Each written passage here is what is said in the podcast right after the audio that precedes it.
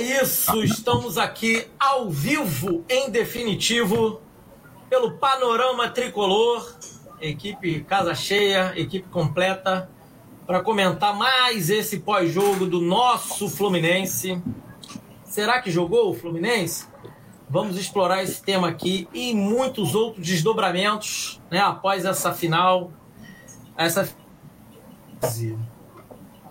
Jogo Fla-Flu de número 433, em que o Fluminense esteve envolvido, claro, como o grande personagem desse jogo, porque ele veio 40 minutos. Se o Fla-Flu veio 40 minutos antes do nada, o Fluminense surgiu, surgiu uma era geológica de qualquer circunstância. Vou começar dando uma boa noite aqui para o Júnior Lins, que é o Overlack Júnior. Overlack, sua primeira, seu primeiro boa noite para a galera. Como é que a gente encara de frente essa noite? Boa noite, Edgar. Boa noite, Fábio. Boa noite, Marcelo. Boa noite, Jorge. Boa noite a todos os amigos que estão acompanhando esse pós-jogo do Panorama Tricolor. É, o, o, Edgar, eu encaro assim: um, é um resultado de jogo. Eu acho que foi uma decisão é, entre dois times. Um time muito qualificado e que joga junto já há dois anos, né? Que é, que é o time do Flamengo, e o time do Fluminense, que eu entendo perfeitamente todas as críticas que são feitas ao treinador Roger Machado, a maneira do que o Fluminense vem jogando. Mas e também eu, é, eu, vejo, por outro lado, que é um time que é um trabalho que se inicia. São 18 ou 19 jogos, eu não tenho certeza, né? 18. 18, 18 jogos. Enfim, e, claro, nós não temos o elenco da, qualificado como o, o do Flamengo. Podemos render um pouco mais? Podemos. Podemos render um pouco mais.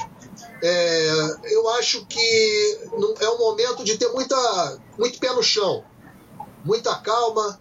É, eu acho que nós é, não podemos é, é, perder a cabeça agora. Uma derrota. Eu, eu é, fatos do jogo, como, por exemplo, ter tido dois pênaltis para poder marcar um, o fato do, do Caio. Do Caio. Rodrigo. Caio Rodrigo, Rodrigo Caio não ter sido expulso, isso aí está no, no, no, pacote do campeonato estadual. Não é surpresa absolutamente nenhuma. Está dentro do pacote do campeonato estadual. Enfim, depois a gente vai, vai, vai debater melhor durante aí a, a o pós-jogo. Perfeito, Overlack. São muitas coisas para falar. Eu acho que esse pós-jogo não vai caber no dia de hoje, né? Mas vamos tentar enquadrá-lo em algum momento do dia, né? Porque há vida para seguir, apesar desse jogo, apesar dessa final, embora nosso coração quisesse é, um título, né? Não tenho dúvida disso. Vamos passando a palavra aqui para o Fábio Cortes. É, Fá, é Fábio Cortes? Falei certo o seu nome, meu, meu querido? Falou certo, é Cortes mesmo. Então, beleza. Fábio Cortes, nos cortesie com a sua fala aí de abertura. Olha, bom, é, é, é difícil ser cortês e fidalgo hoje, mas vamos lá, vamos tentar. Boa noite, Edgar, boa noite, Júnior, boa noite, Jorge, boa noite, Mar... Diniz. Cara, é assim, a, a, a gente está sofrendo muito, né? E, e o jogo de hoje, ele mostrou mais uma vez o padrão de sofrimento a que nós tricolores estamos sendo forçados a suportar. Nós, mais uma vez, não jogamos um primeiro tempo. Alguém precisa avisar que o jogo tem 90 minutos divididos em dois tempos de 45 e com as, os acréscimos que agora são, são colocados em cada tempo. Então, dificilmente a gente vai arranjar um jogo de 45 mais 45. Só que o Fluminense está abdicando de 45 minutos. Hoje nós fizemos isso. A única coisa que poderia ter revertido seria a marcação daquele primeiro pênalti, que, para variar, não é marcado, né? Nunca. É, é impressionante. Tem sempre contra nós, tem sempre uma interpretação de que não, não é bem assim. Só que se fosse a nosso aliás, quando é a nosso favor, quando é contra, não, é sempre assim, né? Então não dá. Talvez um, esse pênalti, se marcado, teria feito uma outra história. Mas talvez até não, porque o, o, o, o esquema do Fluminense é não ter esquema. É deixar o adversário jogar o primeiro tempo, é tentar se defender. E aí o famigerado gol cagado tem que vir no segundo tempo. Só veio um. Aliás, é o segundo jogo seguido que só vem um. Tanto no jogo da Libertadores quanto hoje, bastavam dois. Aliás, precisávamos de dois. Os dois não vieram. Veio só um. Então, é, depois a gente vai comentar o, o, os outros aspectos.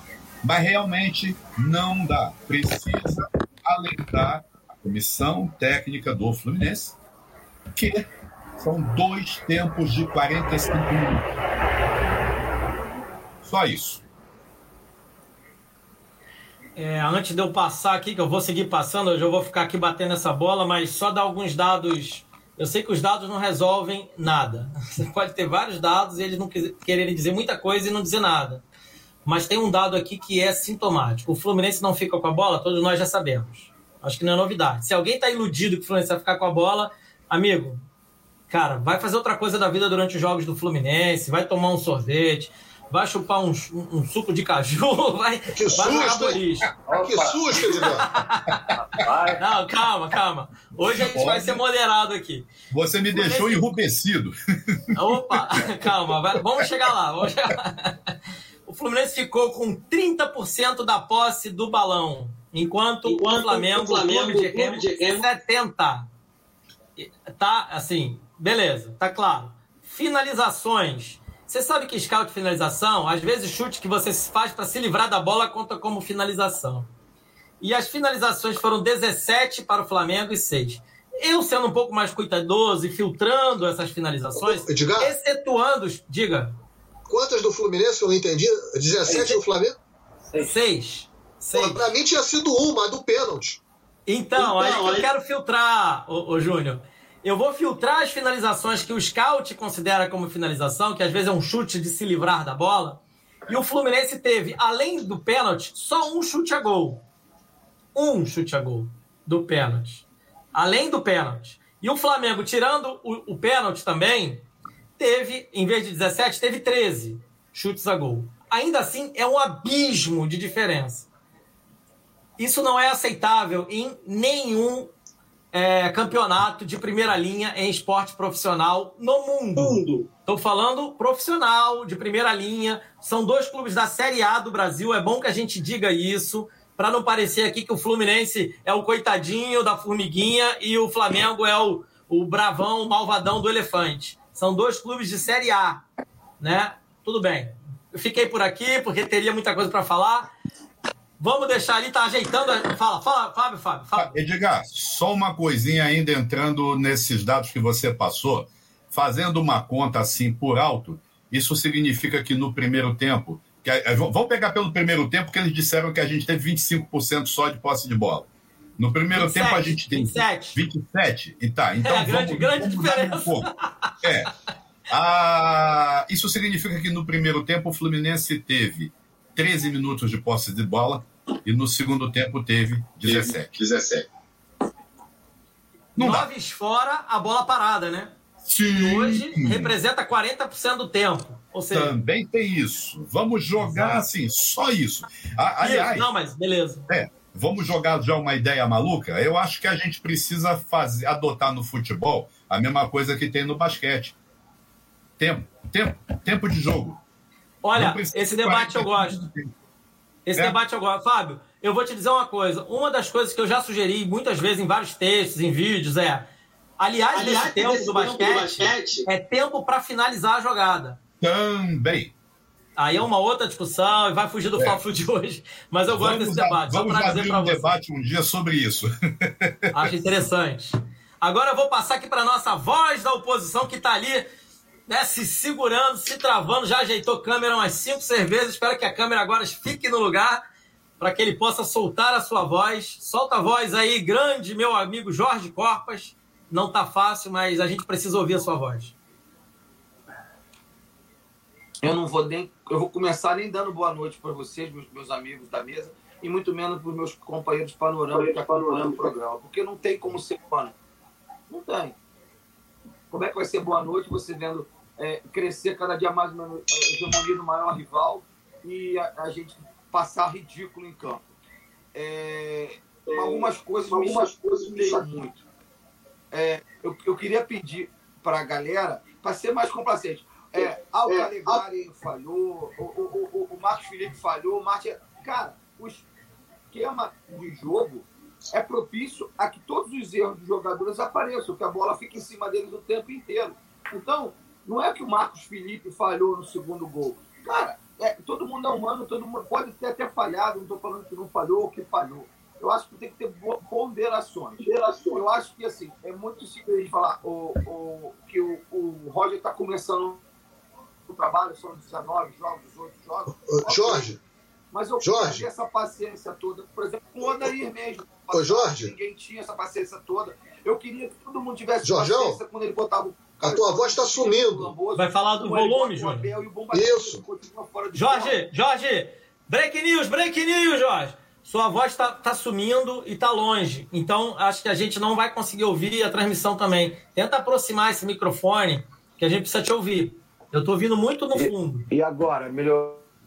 Agora melhorou? Melhorou? Travou agora. Travou. Agora, é, agora travou melhorou? o vídeo. Melhorou. A, o áudio já tinha melhorado, mas agora é a câmera que precisa voltar para o lugar dela de origem. E agora, melhorou?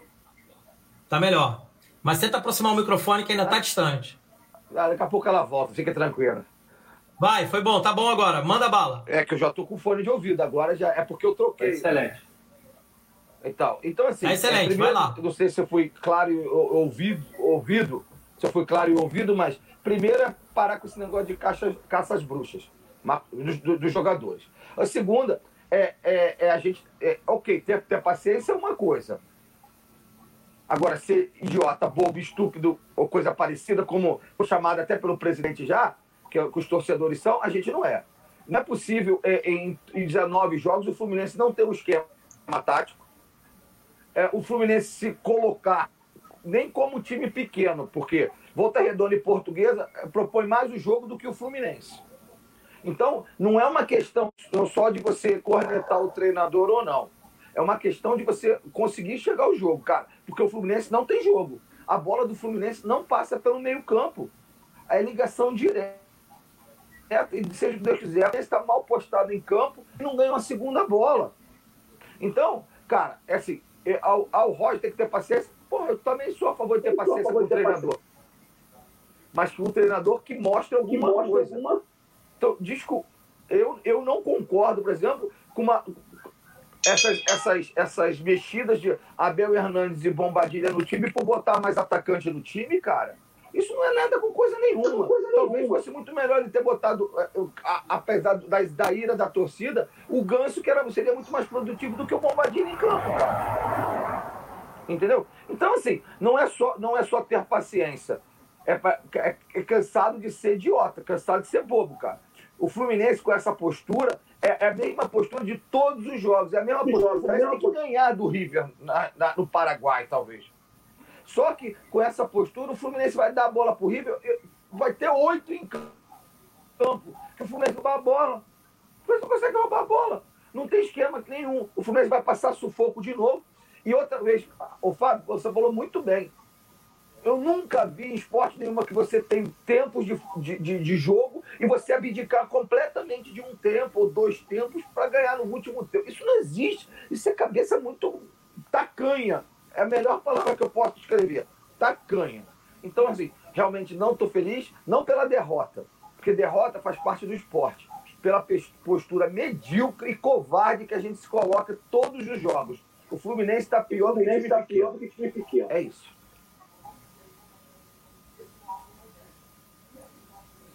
Eu vou assinar embaixo com, essa tua, com esse teu final. E, e aqui vai um debate grande para a gente dobrar, mas eu vou, eu vou. Prometo, Marcelo, não vou me alongar muito não nessa intervenção.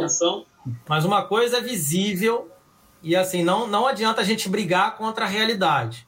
Há quem defende que o Roger não teve tempo, que chegou agora, tá tudo certo. Eu acho que esse debate, todos eles são válidos. Mas o Fluminense, Mas o Fluminense, percebamos todos, dos grandes clubes, eu não vou aqui contar, sabe, Atlético de Goiás, esse, sabe, com todo respeito a eles, e eu, eu tenho, até porque eliminou a gente da Copa do Brasil ano passado, mas o Fluminense, Mas o Fluminense... dos gigantes, dos que almejam Libertadores, campeonatos, ah, etc., é o único que não tem um plano de futebol. E aí é mais do que modo de jogo. Modo de jogo é uma coisa, plano de jogo é outra e planejamento de futebol é uma outra. O Fluminense não tem isso. isso. Essa palavra inexiste do vocabulário do Fluminense Futebol Club. Tá? E assim, rapidamente, Marcelo, eu já quero que você entre agora, que eu não quero que você me deixe alongar muito, não. O Roger assume para jogar um Fla-Flu contra o Sub-20 do Flamengo. Vamos falar o português correto aqui, sem tergiversação. E o Fluminense era ali um, um amalgamado daquele Sub-Angione, Sub-23, com os reservas do Fluminense e ganhou aquele jogo ali, sabe-se sabe como? como? Porque o Sub-20 do Flamengo dominou o Fluminense naquele jogo, lá no Traio Carioca. Mas ali começava uma ideia de tentar impor o Roger para que ele fosse a salvação do Fluminense. E assim, cá entre nós, um plano mínimo teria feito o Roger trabalhar com o elenco para jogar e outro elenco para trabalhar jogos outros tantos. Cara, Madureira, por exemplo, com todo respeito, a gente poderia jogar com sub-17 que a gente ganharia aquele jogo. Marcelo, dá o teu boa noite. Boa noite. Sei que a noite não tá boa, como o Jorge já falou, mas vamos comunicar. Desculpe, meus amigos, mas hoje não tem boa noite. Não tem como ter boa noite. Desculpe. Desculpe a todos aí. É, é uma vergonha o que está acontecendo. É, assim, é uma tragédia já anunciada, né? é uma coisa que a gente já vem falando aqui há, tempo. A gente torce para que não aconteça, né? Porque a gente, quando fala, a gente não quer que aconteça. A gente avisa para a gente poder evitar esse tipo de situação. Né? O que a gente é, passou, o que a gente passou na quinta-feira, na, perdão, na terça-feira passada, e o que está passando hoje. Né? Você falou tudo aí, esse seu comentário aí, o final. O Fluminense é o único time do Brasil, dos grandes, dos gigantes, não tem planejamento nenhum. Nenhum. O Fluminense não tem planejamento. Entendeu? O Fluminense está nas competições, é o que parece pra gente. Pode ser que lá dentro eles façam, mas a, a, pra gente não passa isso. O Fluminense entra em campo parece que, sabe, é um, é um combinado de jogadores de cata-cata que entra em campo para, sei lá, jogar uma partida e dane-se o resultado. Se ganhar, ganhou, se perdeu, perdeu, se empatou, empatou, dane-se. Né? Ninguém está preocupado com o resultado esportivo. Ninguém fica chateado, entendeu? Ninguém se importa, entendeu? Então, perder o Flamengo nas circunstâncias que perdeu é muito duro, porque se você joga contra o Flamengo com um time organizado, um time. O Roger, teve, teve 18 partidas, realmente, no comando. É pouco, é pouco. Mas, pô, 18 partidas que ele só fez lambança. Foram 18 jogos que ele jogou mal. Ele jogou mal todos os 18 jogos até agora. agora. Se você jogar uma jogou... partida boa. Deu toda a partida no primeiro tempo, o Fluminense é dominado. O Fluminense é, é encurralado. Entendeu? Foi encurralado no primeiro tempo com o Macaé. O Carioca, não sei se vocês estão lembrados o Macaé, no segundo início do segundo tempo, chegou a estar de fazer um gol. Entendeu? Então, cara, é assim, é inacreditável o treinador, que já não é novo no futebol, além de ser um treinador, foi um jogador já experiente, jogador campeão para o Fluminense, jogador foi campeoníssimo no Grêmio, já disputou 350 milhões de Libertadores nas costas. Entendeu? Cara vivido no futebol, porque pode ser treinador que esteja, tenha 6, 7 anos de carreira. Às vezes tem 30 anos de futebol, 35 anos de futebol. Não tá aí ontem, não, tá aí, não chegou ontem no futebol. Entendeu? Então, porra, é inadmissível 18 jogos, 18 jogos, ele não conseguiu dar um padrão mínimo, mínimo. O Fluminense não tem um padrão de jogo mínimo. Entendeu? O que aconteceu hoje foi que o Fluminense realmente teve um pênalti no início do jogo? Teve. A gente sabe que a perde, né? Ela, ela é tendenciosa? É. Só que, porra, o Fluminense também não fez por onde, entendeu? Ter um plano de jogo, um planejamento para combater isso. O Fluminense, ah, não marcou o pênalti, mas estava jogando bem, independentemente desse pênalti, ele, ele ia brigar. Ele ia brigar. Mas nem isso. O Fluminense é, teve aquele lance do pênalti, só teve aquele lance, o Fluminense não deu um chute, um, um mínimo chute, um, um, no primeiro tempo. É uma vergonha. É uma vergonha. Uma vergonha. Eu acho que, assim, eu sou muito contra botar o treinador para fora. É, mandar treinador embora. Eu sou muito contra. Mas, pô, o que o Roger está apresentando é uma vergonha para o Fluminense. E essa diretoria, ela, ela, o Fluminense perde o título, fica todo mundo quietinho. Ninguém fala nada, então tá tudo certo. Vai terça-feira lá pro jogo com, com o River, vai ter essa postura. Se o River entrar com oito em campo e jogar em Assunção e perder a partida lá, é melhor fechar as portas. Melhor fechar as portas. Entendeu? Porque é inadmissível um clube como o Fluminense, com a história que o Fluminense tem, entendeu? Com, com, com um time que o Fluminense tem, o Fluminense não tem um time. O time desse ano é mais forte que o ano passado. E o time do ano passado brigou mais do que desse ano. Entendeu? Ano passado o Fluminense deu mais trabalho do que esse ano. É impressionante. O time do ano passado era mais fraco que desse ano. E aí reclamava do Edídio, a gente reclama do, do, do, dos jogadores, como o Jorge falou também muito bem, porque não se deve crucificar os jogadores, né? os jogadores são os menos culpados. Marcos Felipe falhou, falhou. Mas quantas vezes ele salvou? Quantas bolas ele salvou? Entendeu? Martinelli está sendo criticado agora também, mas quantas vezes o Martinelli jogou bem salvou também várias vezes? O Lucas Claro, a mesma coisa. Vários jogadores, o Calegari foi exaltado. Agora o time é uma porcaria? Não, os jogadores não são porcaria. O problema é que a gente não tem planejamento, a gente não tem treinador. Essa é a realidade. E sem treinador e sem, e sem planejamento, a gente não vai lugar nenhum. Entendeu? Essa é a realidade.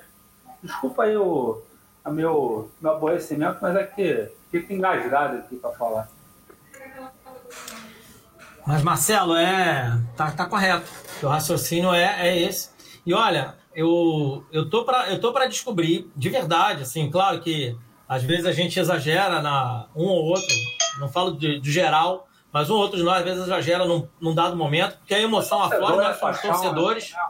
Exatamente, nós, somos, nós não temos aqui compromisso de enganar as pessoas, né? Verdade. Como sempre todo mundo aqui fala, e é um discurso que eu aprendi aqui e estou reproduzindo já, porque é muito verdade, desde a época que eu era só um, uma, mais uma pessoa que só via vocês e ouvia vocês, né? E hoje eu estou aqui com uma honra enorme de estar dividindo com vocês. Cara, esse, o Panorama é, é o canal em que as pessoas aqui são honestas e sinceras. Ninguém aqui é programado, tem que falar isso, não pode falar aquilo. E, cara, isso é bom pra cacete. É, exatamente. Eu quero aqui dividir mais uma vai vez. me bater, vou continuar Exatamente. Contando. Não tem isso aqui, não tem enganação pra torcida, não. E aqui não tem essa coisa de levantar a bola, Marcelo, ou estender o tapete vermelho para o presidente desfilar amanhã. Eu vou dar um exemplo aqui para quem está ouvindo a gente aqui, o Panorama, e os colunistas que escrevem, e, cara, um, assim, um, uma avalanche de produção que sai desse canal. Jorge, vou passar já, mas eu preciso só falar isso aqui que vai de encontro ao que a gente está conversando aqui hoje. É, não tem essa coisa de assim, ah, salários estão atrasados. Aí amanhã o Mário vai lá e deposita o salário na conta do jogador, entende como é que é esse jogo? Aqui não tem essa conversa mole, não. Aqui a gente está analisando o que está acontecendo um pouco da nossa sensitividade de torcedor, mas muito do nossa cabeça de pensar, repensar, de discutir no grupo interno. E aqui eu, eu quero terminar essa minha fala aqui, Jorge, para passar para ti aí que você está aflito para falar. É, é, é, eu joguei o áudio no grupo agora, no meio da nossa conversa durante o jogo, que é assim muito sintomática. Né? O, o, o que, que o Roger propôs no jogo de hoje? Mais uma vez, anular o primeiro tempo, tentar jogar 45 minutos, mas sem plano para jogar esses 45 minutos. Ele troca os dois pontas por outros dois pontas que estão descansados. A coisa não dá certo do jeito que ele imagina, e aí começa um monte de substituição na loucuragem. Tira o Nenê para entrar o Casares, que, com todo respeito, eu gosto do Casares, ele vai render muito ainda. Mas assim, não é só isso, precisa muitas outras questões a ser trabalhadas. E aí depois bota dois atacantes no lugar de, do Fred cansado e do Iago cansado. Gente, isso não é ser ousado. Eu até disse que ele era ousado, mas eu retiro minhas palavras que eu falei. Não, isso não tem ousadia nenhuma, gente. Me desculpa. Era um jogo final e que perdendo acabou, ganhando talvez, é, né? Tentando fazer um gol, talvez engrossasse o caldo. Ele não fez nada demais. Qualquer idiota teria idiota feito a mesma coisa que ele fez. Desculpa, né? Assim, mas Roger, é, Jorge, fala aí o que você quer falar.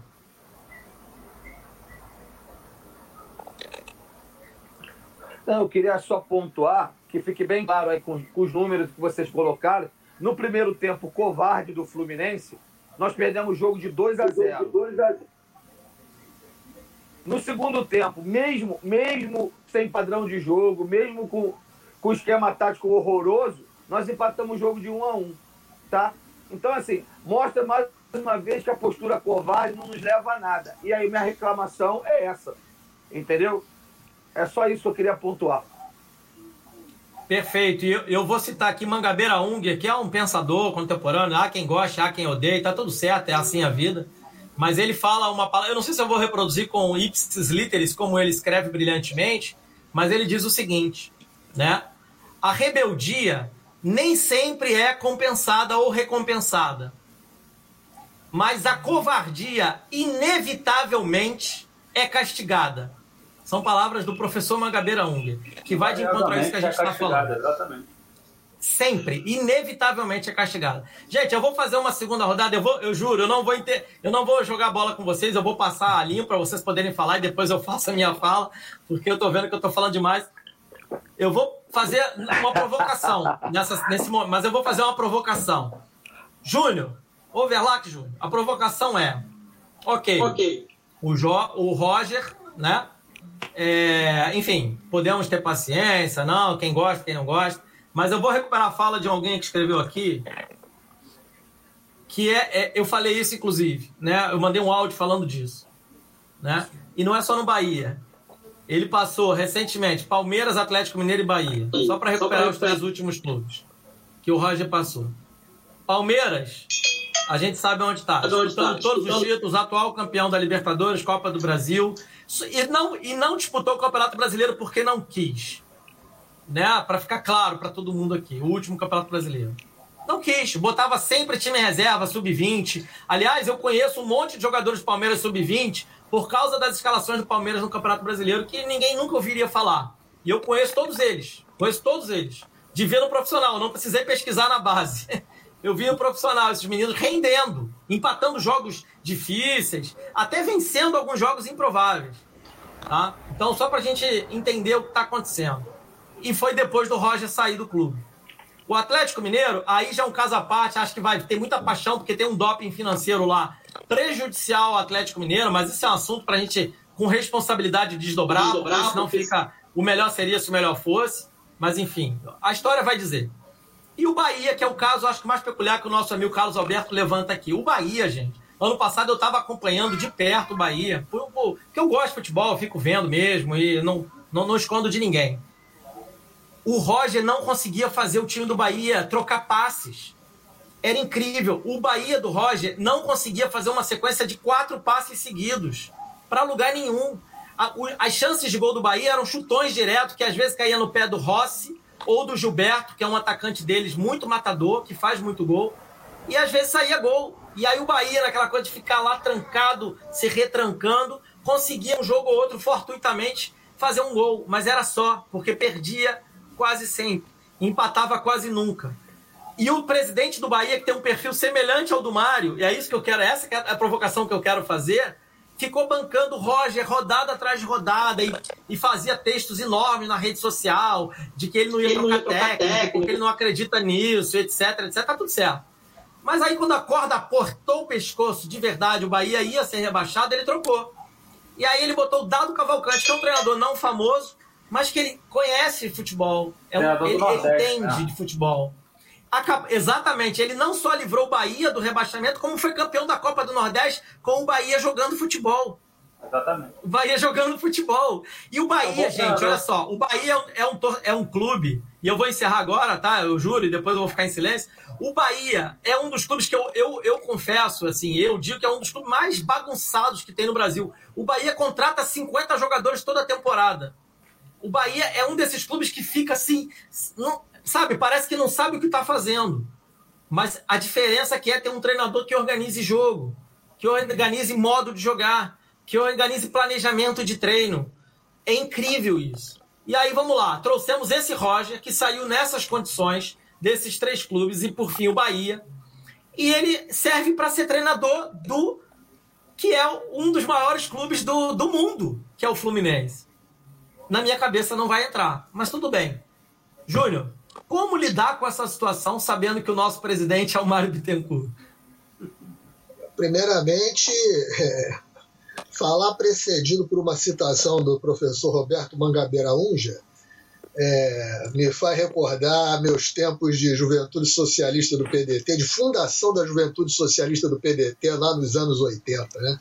É sempre interessante ouvir as citações do nosso professor Humberto Mangabeira hoje. É, segundo, eu vou pedir vênia a, a você e ao, e ao, nosso amigo, que eu agora já saiu daqui, que fez a citação, para discordar em relação a alguns pontos. É, eu lembro que o, o, Carlos Alberto, Carlos Alberto, né, que disse que por todos os times que ele afundou.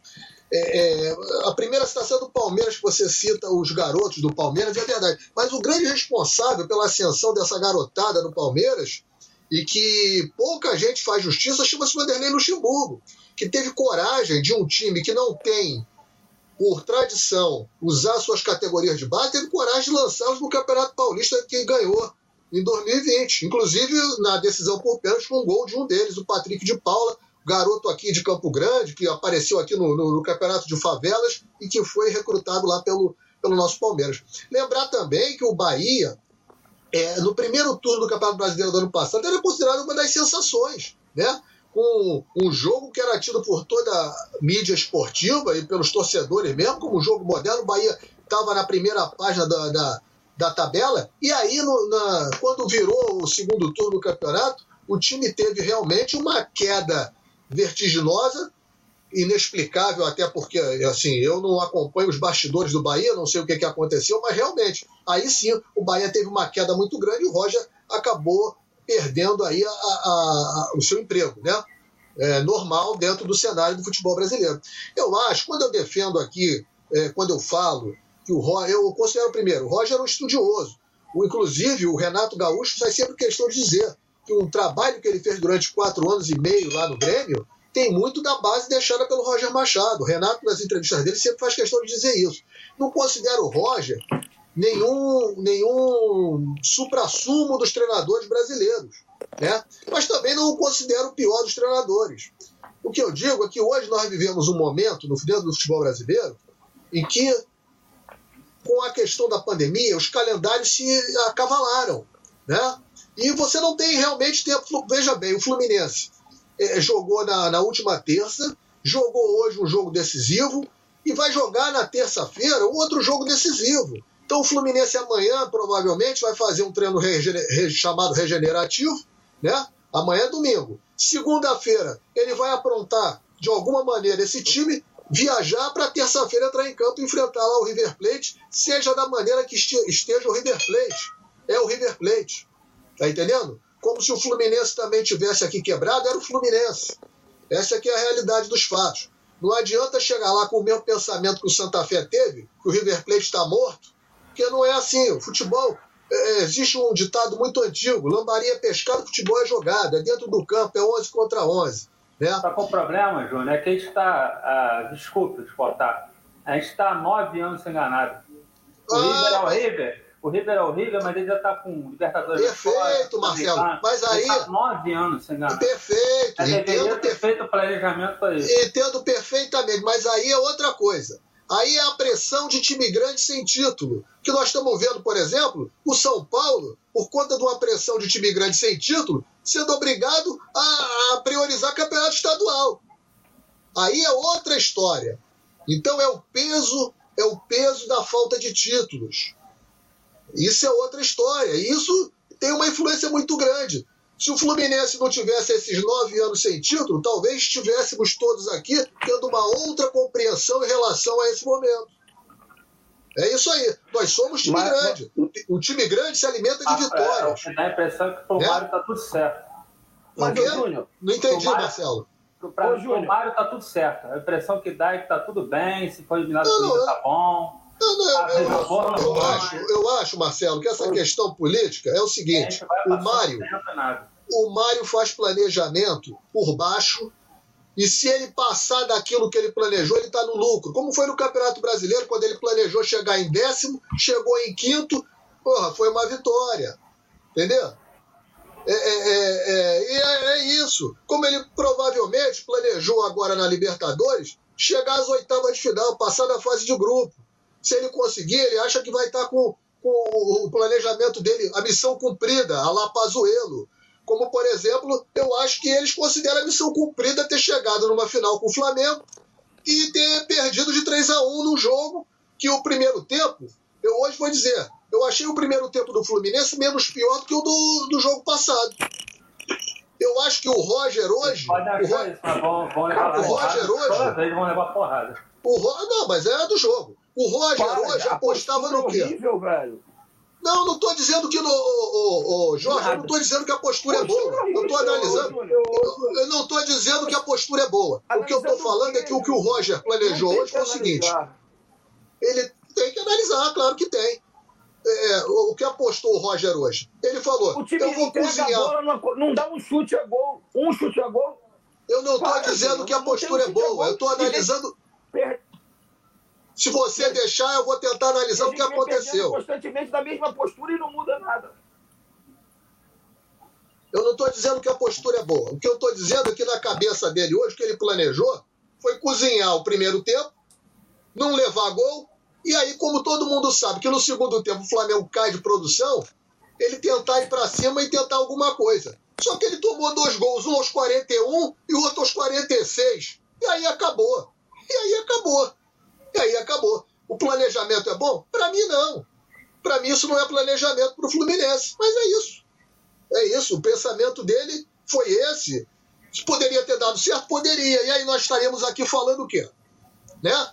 É, é isso. Agora, eu não vejo, aí é a opinião minha, Júnior, e respeito todos que pensam o contrário. Eu não vejo que tirar o Roger do comando do Fluminense a essa altura do campeonato seja a solução. Até porque eu não vejo opções viáveis no mercado. Se engana quem acha que o Renato Gaúcho vai querer pegar o Fluminense. O Fluminense tem um, um elenco mediano, minha gente. Não vai oferecer ao Renato possibilidade de título. A possibilidade de título que o Fluminense tinha era hoje. O campeonato estadual. Pode ter uma possibilidade. Na Libertadores, alguém acha que o Fluminense tem possibilidade de ser campeão da Libertadores? Eu acho complicado. Campeonato Brasileiro de pontos corridos, eu acho Jogando- complicado. Jogando dessa A maneira. Copa do Brasil pode ser, porque é um campeonato de jogando dessa mata-mata. maneira até concorre.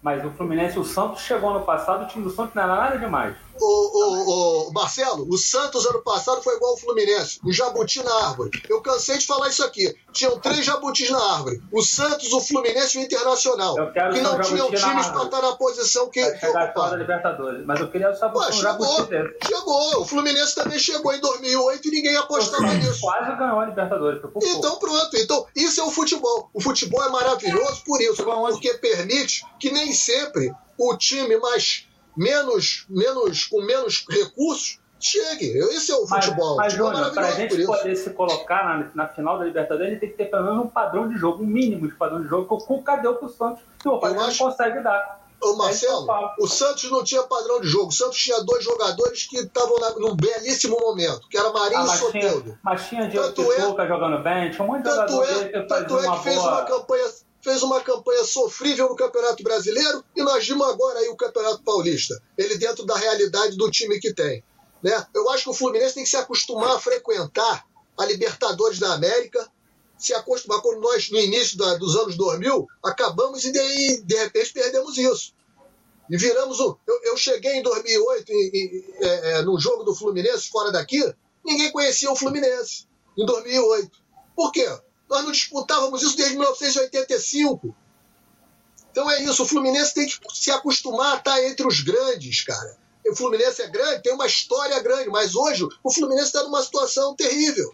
Então o Fluminense tem que voltar a ser grande. Esse, esse é, o, é o- é o X da questão. Eu, gente, eu vou, eu vou passar aqui já, mas eu não, não vou conseguir me segurar. Os comentários aqui, eu primeiro agradecer. Cara, a participação, aqui tá excelente. É, os comentários estão de altíssimo nível. E eu já começo pedindo desculpa, porque a gente não vai conseguir abordar todos os temas dos comentários, senão essa live aqui é de para fazer corujão, para virar ô, madrugada. Ô, ô, Edgar, deixa eu te alertar. Normalmente, quando a gente perde, são as lives que mais duram. Eu sei, eu imagino, claro. Porque quando a gente ganha, a gente quer comemorar também, a gente já tá no grau. É, eu segurei, eu já era pra estar bêbado dessa hora, mas eu segurei porque sabia que tinha live aqui, então, né, porque a gente precisa falar. Mas eu queria só, rapidamente aqui, antes de passar, é, Fábio, não posso deixar batido esse comentário do, do, do, do Jade, eu concordo com ele, mas a gente pode desdobrar depois, porque esse assunto é infinito, tá? Principalmente porque, e aí eu vou fazer até um vídeo depois, é, com todo respeito, eu quero que vocês critiquem, de verdade, não é para ficar com dedos, não, comparando o elenco do Fluminense com todos os times da Série A, jogador, jogador, fazendo um raio-x. Maravilha, maravilha, e, maravilha. E, e, o, e, o, time do Fluminense seguramente figura no top, no top 4, no top 4 em termos de qualidade técnica. Alguns consolidados com números e também com resultado prático, porque números sem resultado, sem também, resultado não quer também não quer dizer bosta nenhuma, bosta nenhuma tá? mas também com potencial. E aí é, uma, aí é um pouco mais, digamos, né, da, cabe, cabe interpretação. Tá? É, e outro comentário aqui muito bom, muito bom mesmo, é, acho que é do Ralph, né? Cadê? Perdi o comentário. O comentário do Ralph sempre é bom. Não, é essa daqui. É, são vários, mas esse aqui é muito bom. Que, que isso vai coadunar com o que a gente está fazendo. Essa análise nossa aqui também do panorama, de modo geral, é isso. Não é porque se ganhasse hoje e, e, e porque é, perdeu, ok. Certo, não. Mas não é que se ganhasse hoje e se classificar na terça-feira, que agora o Roger é o melhor treinador do universo. Também o contrário é verdade, é de certa forma eu me associo um pouco com o que o Júnior está falando. Tá? E o que, o que vem abaixo, que aí eu vou destacar o último comentário que eu quero da Daniela, que eu já tinha lido em off aqui, tô botando para vocês, né? É, cara, aí, Daniela, aí você aqui, sabe aqueles memes que mostram o cara evoluindo e aí ele vira um ser, assim, iluminado no final? O seu comentário, ele, ele transborda nesse sentido, né? Ou seja, não é só o Roger, porque eu canso de dizer isso, viu, Júnior? E talvez eu seja até mal interpretado, porque eu gosto de fazer essa análise técnica, tática, gosto, mas eu também não, não abro é você... Aliás, você hoje fez um, você fez um, um programa no pré-jogo espetacular. Deixa eu te dar os parabéns aqui de, de público sensacional. Obrigado. É, é então, eu, assim, eu tô dizendo assim, mas eu, eu sei que as outras coisas caminham juntas. O imponderável, gravatinha, a emoção, o time de guerreiro e tudo isso, tá? Eu não, eu não trato nada com de forma menor. Porque tem muita gente que gosta de tática e técnica e acha que todo esse resto é balela, é conversa de velho, né? Eu não, tô, não sou nessa linha, não, gente, me desculpa. É, é, o futebol é multifacetado. Até, até ontem na live das meninas, anteontem, né, na live delas, do, do panorama delas, a Cláudia fez uma fala, fala esplêndida. Eu quero de novo aqui, até eu, ao vivo, poder falar isso. Eu falei para ela no texto, mas Cláudia, é, ela fez uma análise brilhante falando que a gente pode ver o jogo de várias maneiras e ela foi falando cada maneira. E, e é isso. O futebol ele é diverso. Mas uma coisa a gente não pode fechar o olho, né? É, e assim, aí a opinião, não é só opinião, é, opinião, é, é um é, fato decorrente. Essa gestão, e aí essa, essa, essa, essa fala que eu queria pegar do Ralph. Desculpa, Ralph. Eu vou recuperar e vou botar ela no ar agora que eu estou falando, fica um pouco confuso. Mas é, a gestão está provocando toda essa hecatombe de problemas. Tá? Eu vou rapidamente, Fábio, é, vou te passar, mas. E é, um, e é, um, texto que eu já elaborei e vou publicar. É, os jogadores que foram contratados para substituir jogadores que já estavam no clube, todos eles têm nível técnico abaixo, todos. E, e ainda assim, olha que loucura, né? Ainda assim, esse outro texto que eu estou falando, ô, ô, Júnior, mostra que o nosso time ainda é top 4 talvez com os jogadores preservados da outra gestão, ainda pudéssemos ser melhor. Eu vou dar três exemplos rápido aqui para não, não, não exacerbar demais o tempo do Fábio. Alan, que é volante. O Caio Henrique, que foi uma invenção do Diniz, que todo mundo achou que ele era o professor Pardal.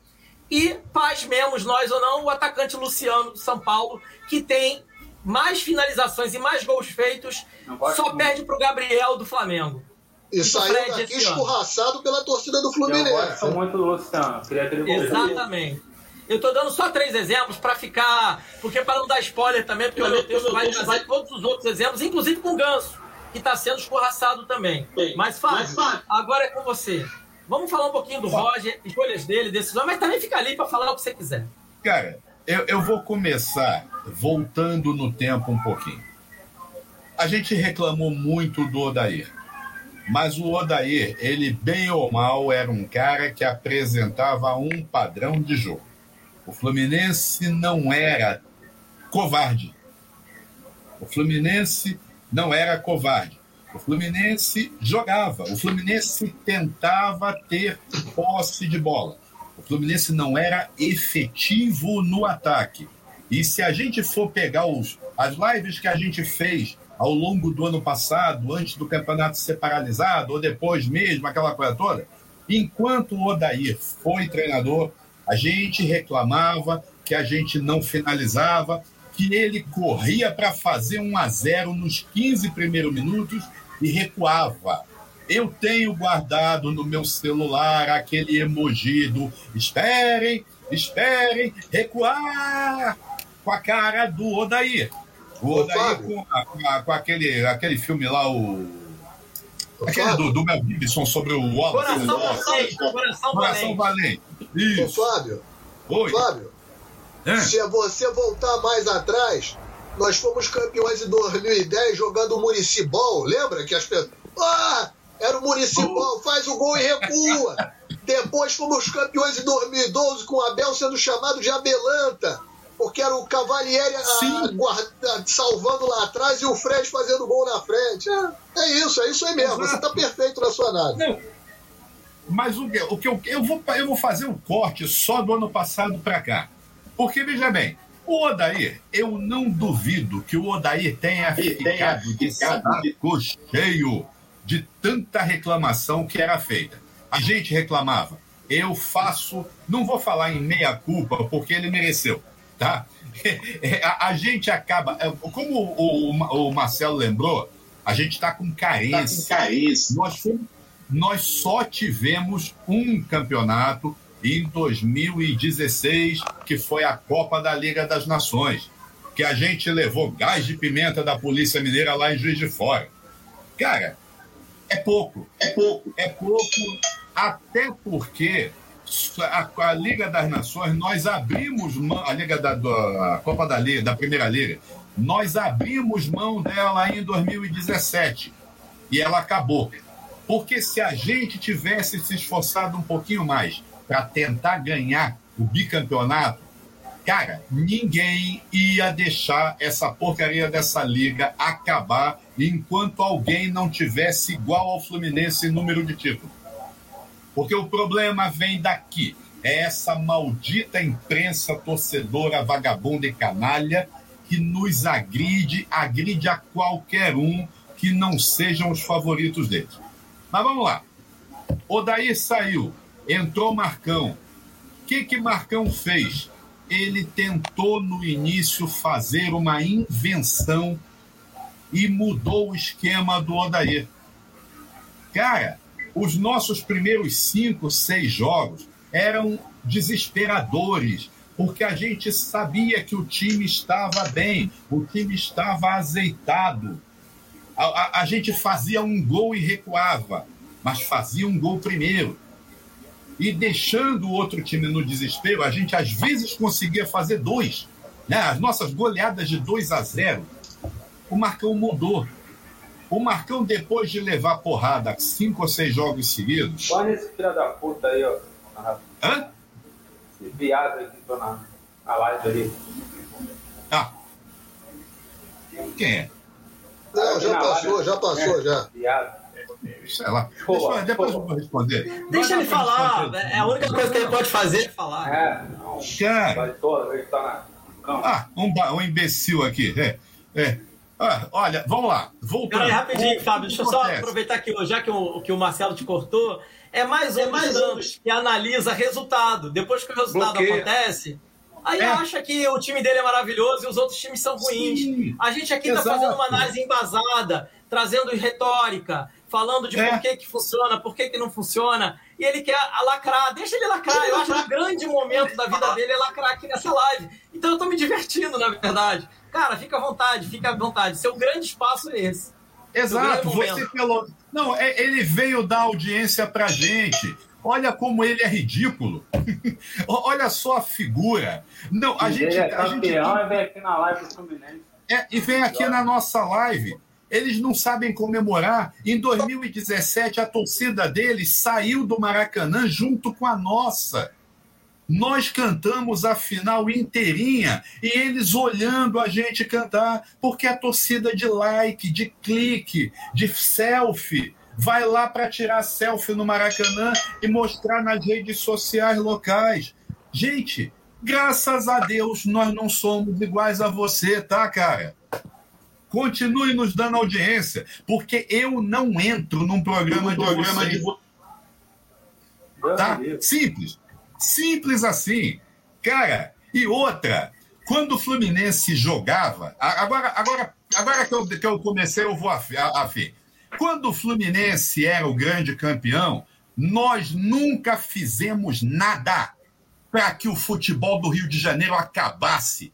Pelo contrário, existe uma figura chamada Francisco Horta, que criou o troca-troca no meio dos anos 70 para que todos os times do Rio fossem fortes. Era Fluminense, era o seu time, seu imbecil. E o, o Botafogo, porque o Vasco não aceitou esse entrar nessa jogada, tá? Nós tínhamos o melhor campeonato do Brasil, porque era Fluminense, o seu time, o Botafogo, o Vasco com o esforço dele, o América. O América que vocês, que um torcedor de vocês matou, tá? Nós éramos quatro, quatro times que disputavam título.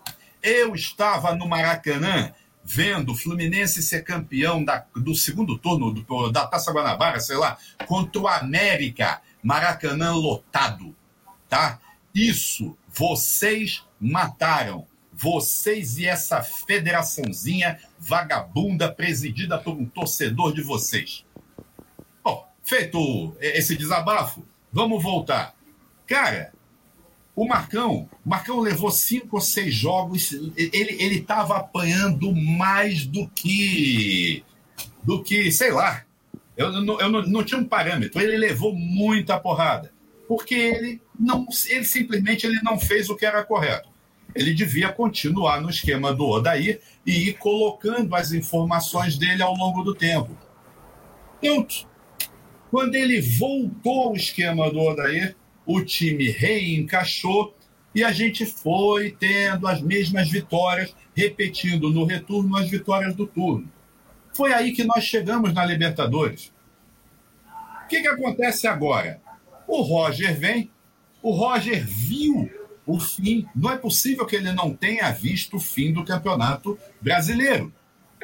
Não é possível que ele tenha chegado, chegado no, planeta, é, no planeta futebol e, ah, nossa, o Fluminense, vou pegar o meu chapéu de professor Pardal e vou pegar uma solução da cartola.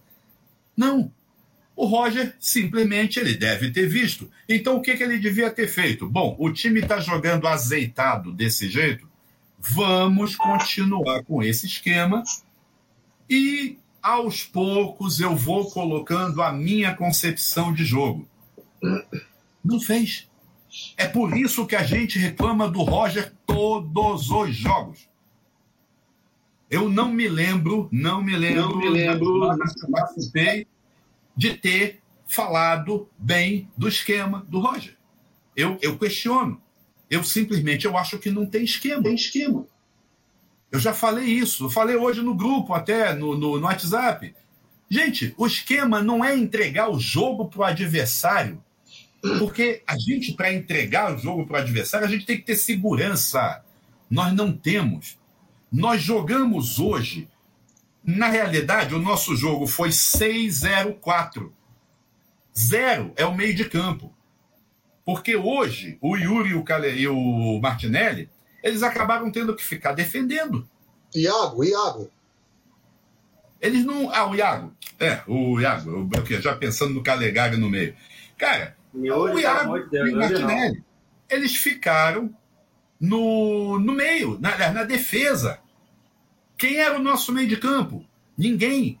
Porque o Nenê estava avançado para segurar a bola lá na frente.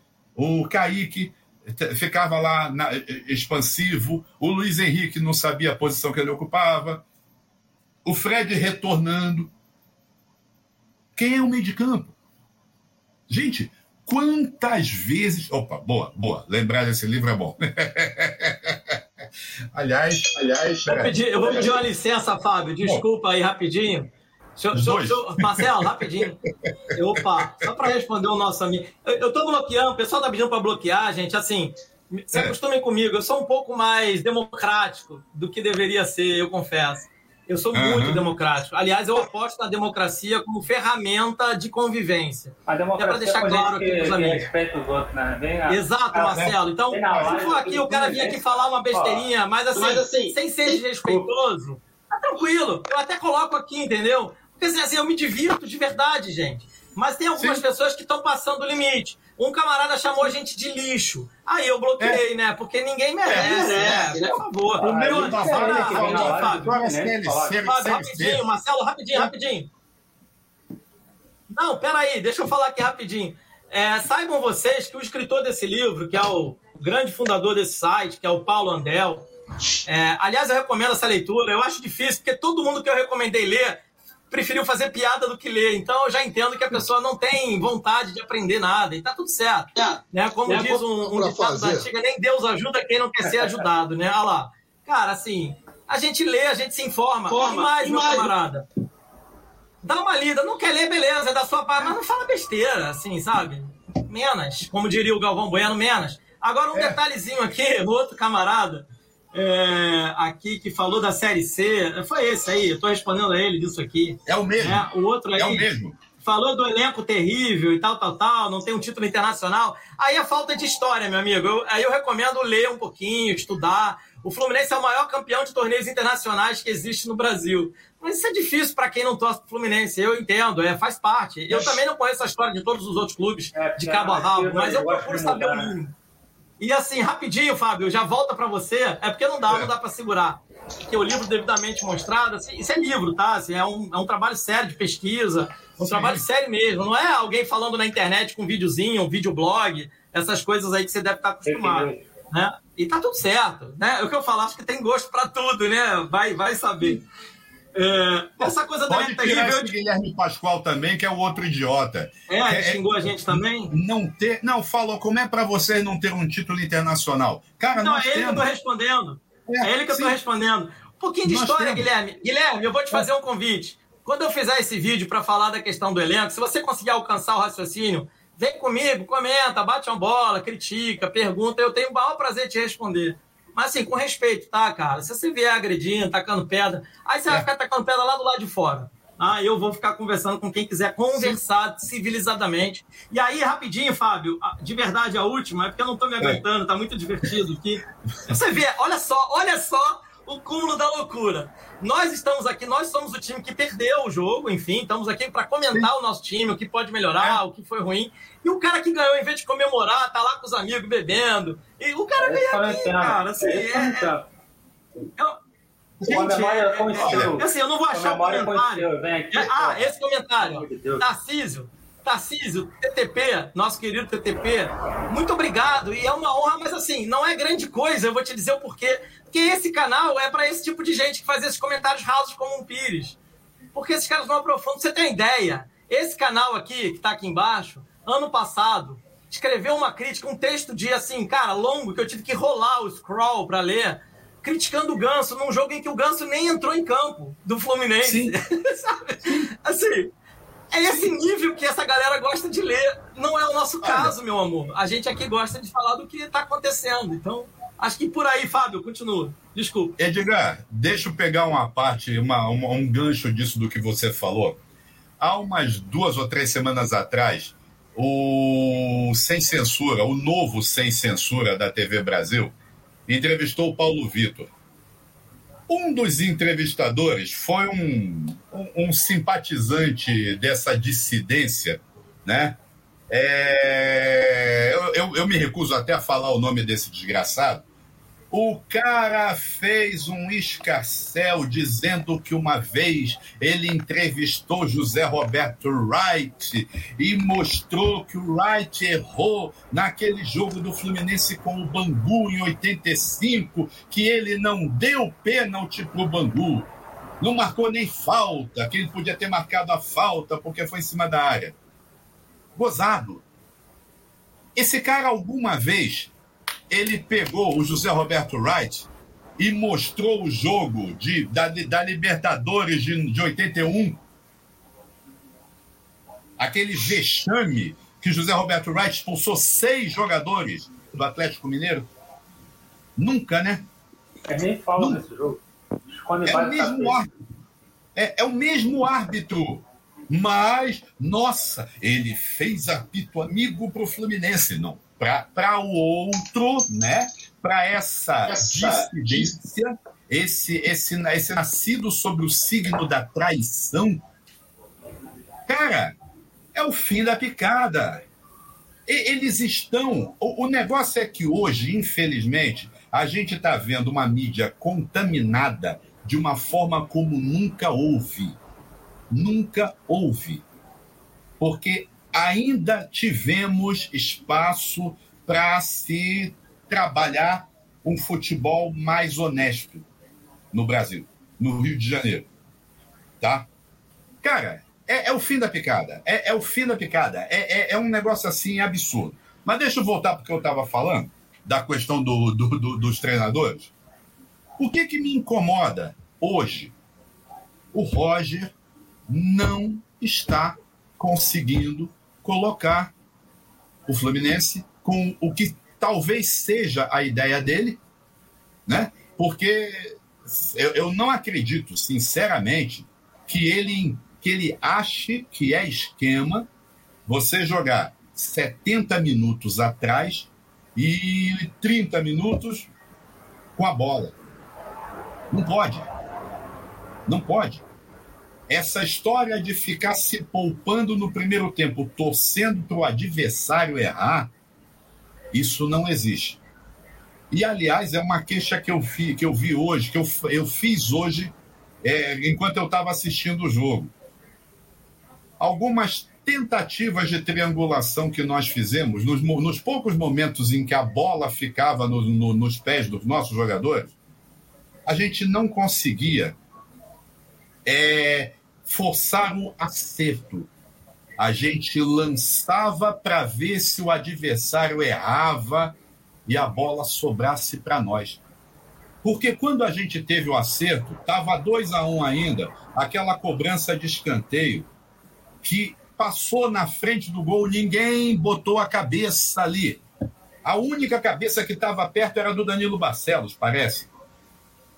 Cara, aquele lance é, é o retrato do que eu estou querendo exemplificar.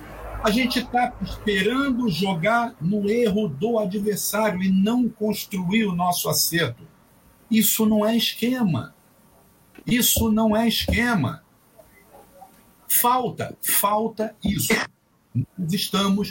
O meu, o meu apelo hoje ao Roger.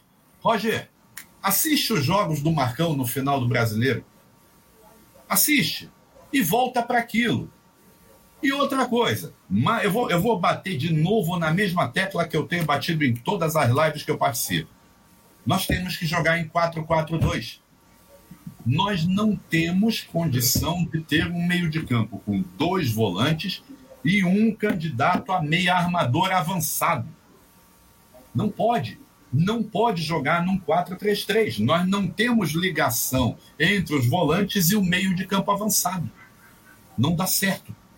Nós temos que ter 4-4-2. São quatro no meio de campo, fazendo um losango de preferência. preferência.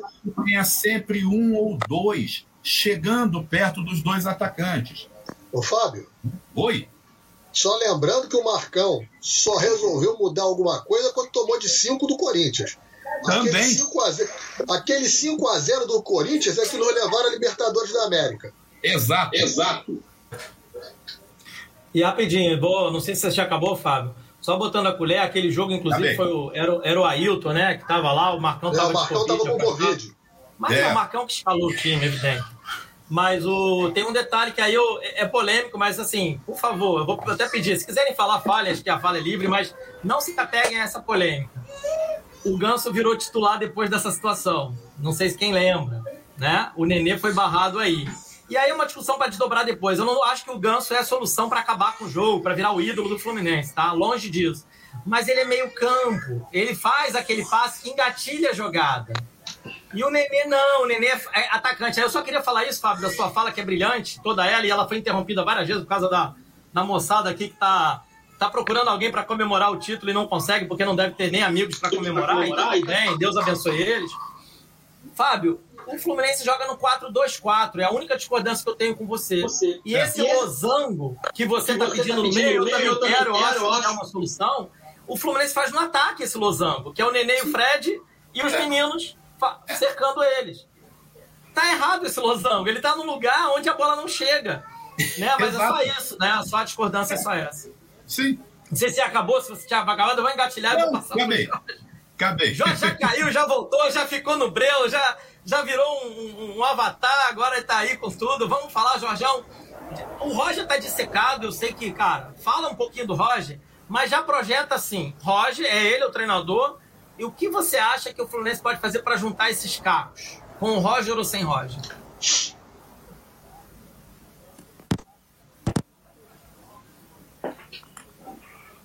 Roger nos ouve, não? Jorge Corpas, a voz da oposição, acho que não ouve. Roger, ele. Tá, tá, tá embaralhando aí? Tô tô. Quer falar? Senão eu passo pro Marcelo e volto para você. posso falar? Vai embora. Engatilha a terceira marcha e sobe essa, essa ladeira aí. Vamos ver se tá melhor agora. Voltou?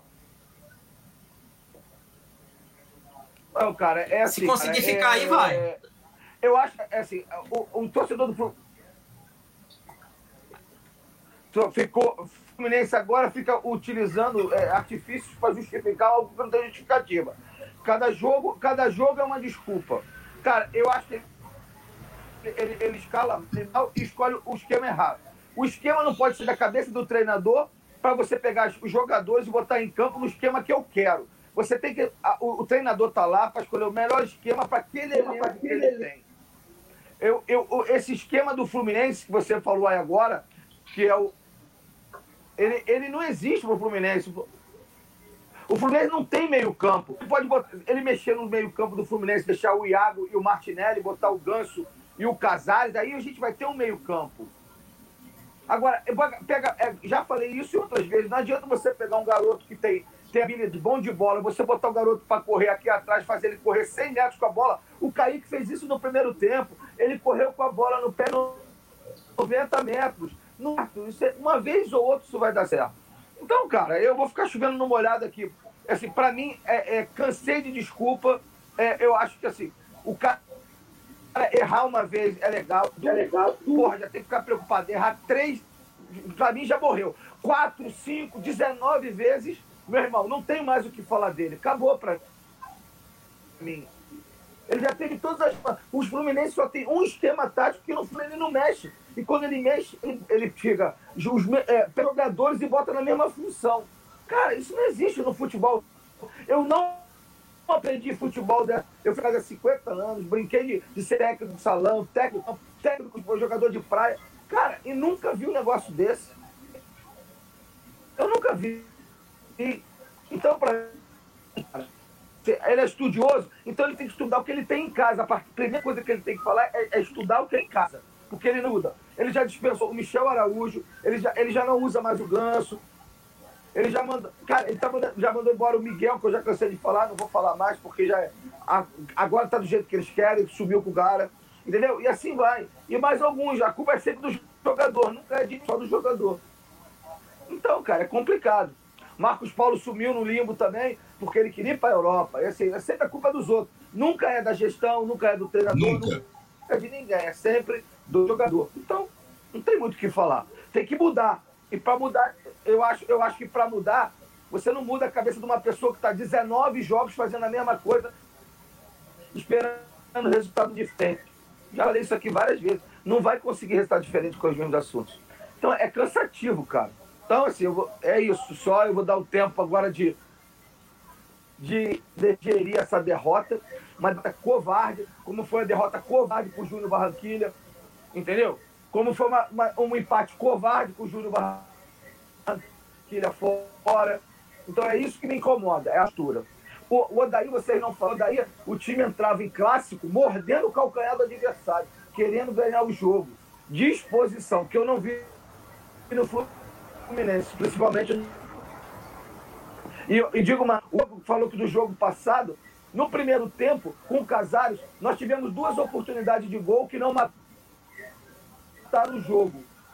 Que uma o foi o Luiz Henrique. Era para sair 2 a 0 o Fluminense. com o Casares em campo, mesmo com essa bagunça toda. Aí volta pro Nenê, que é a melhor opção. Não é, cara. Então, assim, é a mesma coisa sempre. Por que, que ele não mexeu, não botou o Ganso em campo, por exemplo, para dialogar com, com, com o Casares?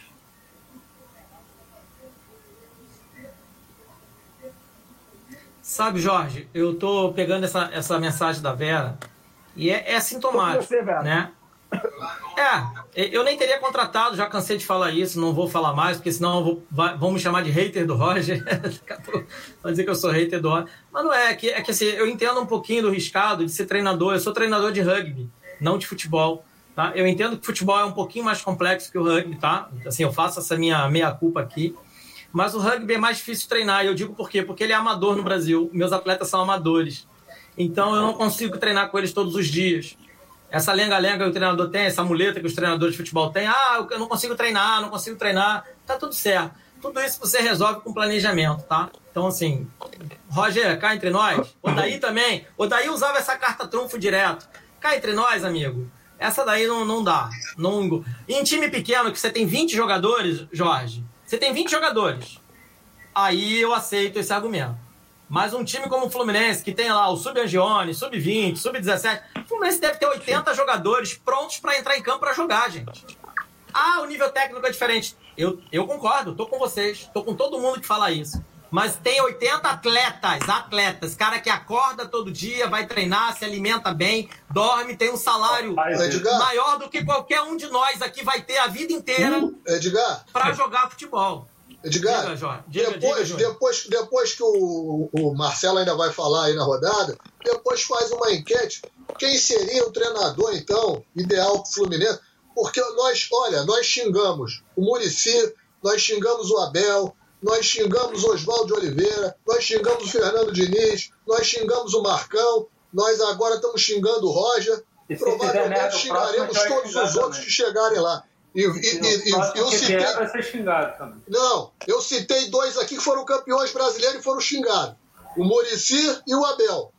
Foram xingados sendo campeões brasileiros.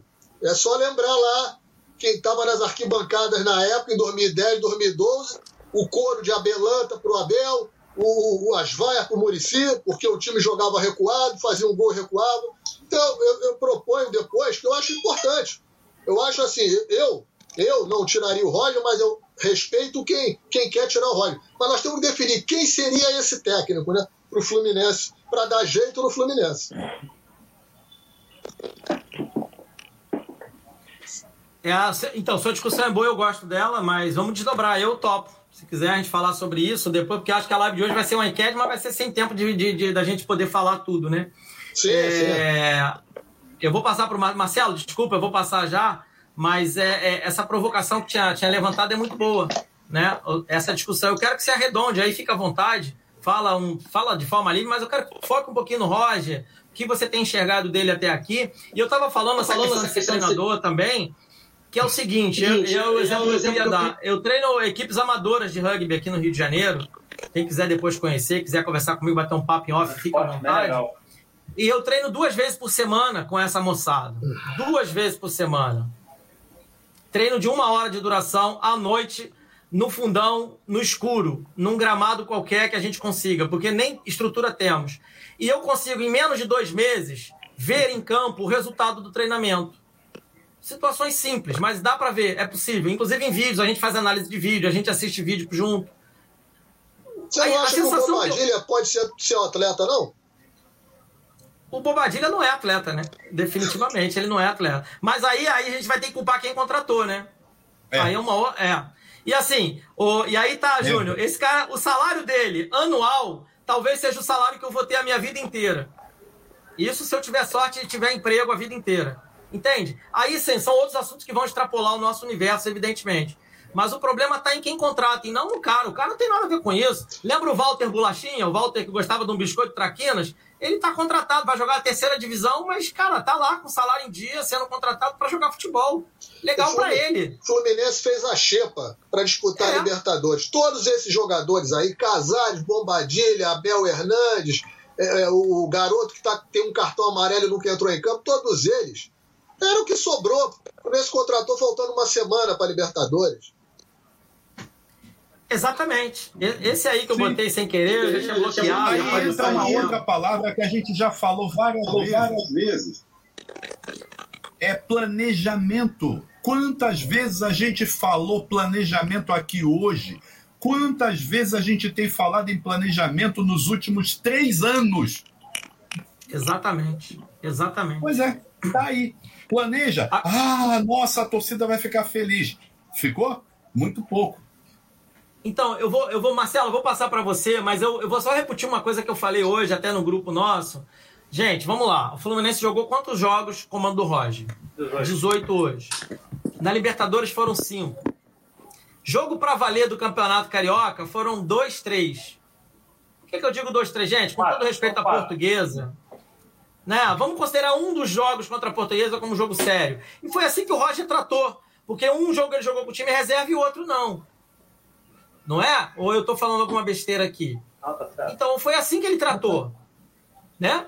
Então o que que custa? E assim, estamos falando de uma comissão técnica que custa 500 pau por mês. Roger e seus blue caps ali.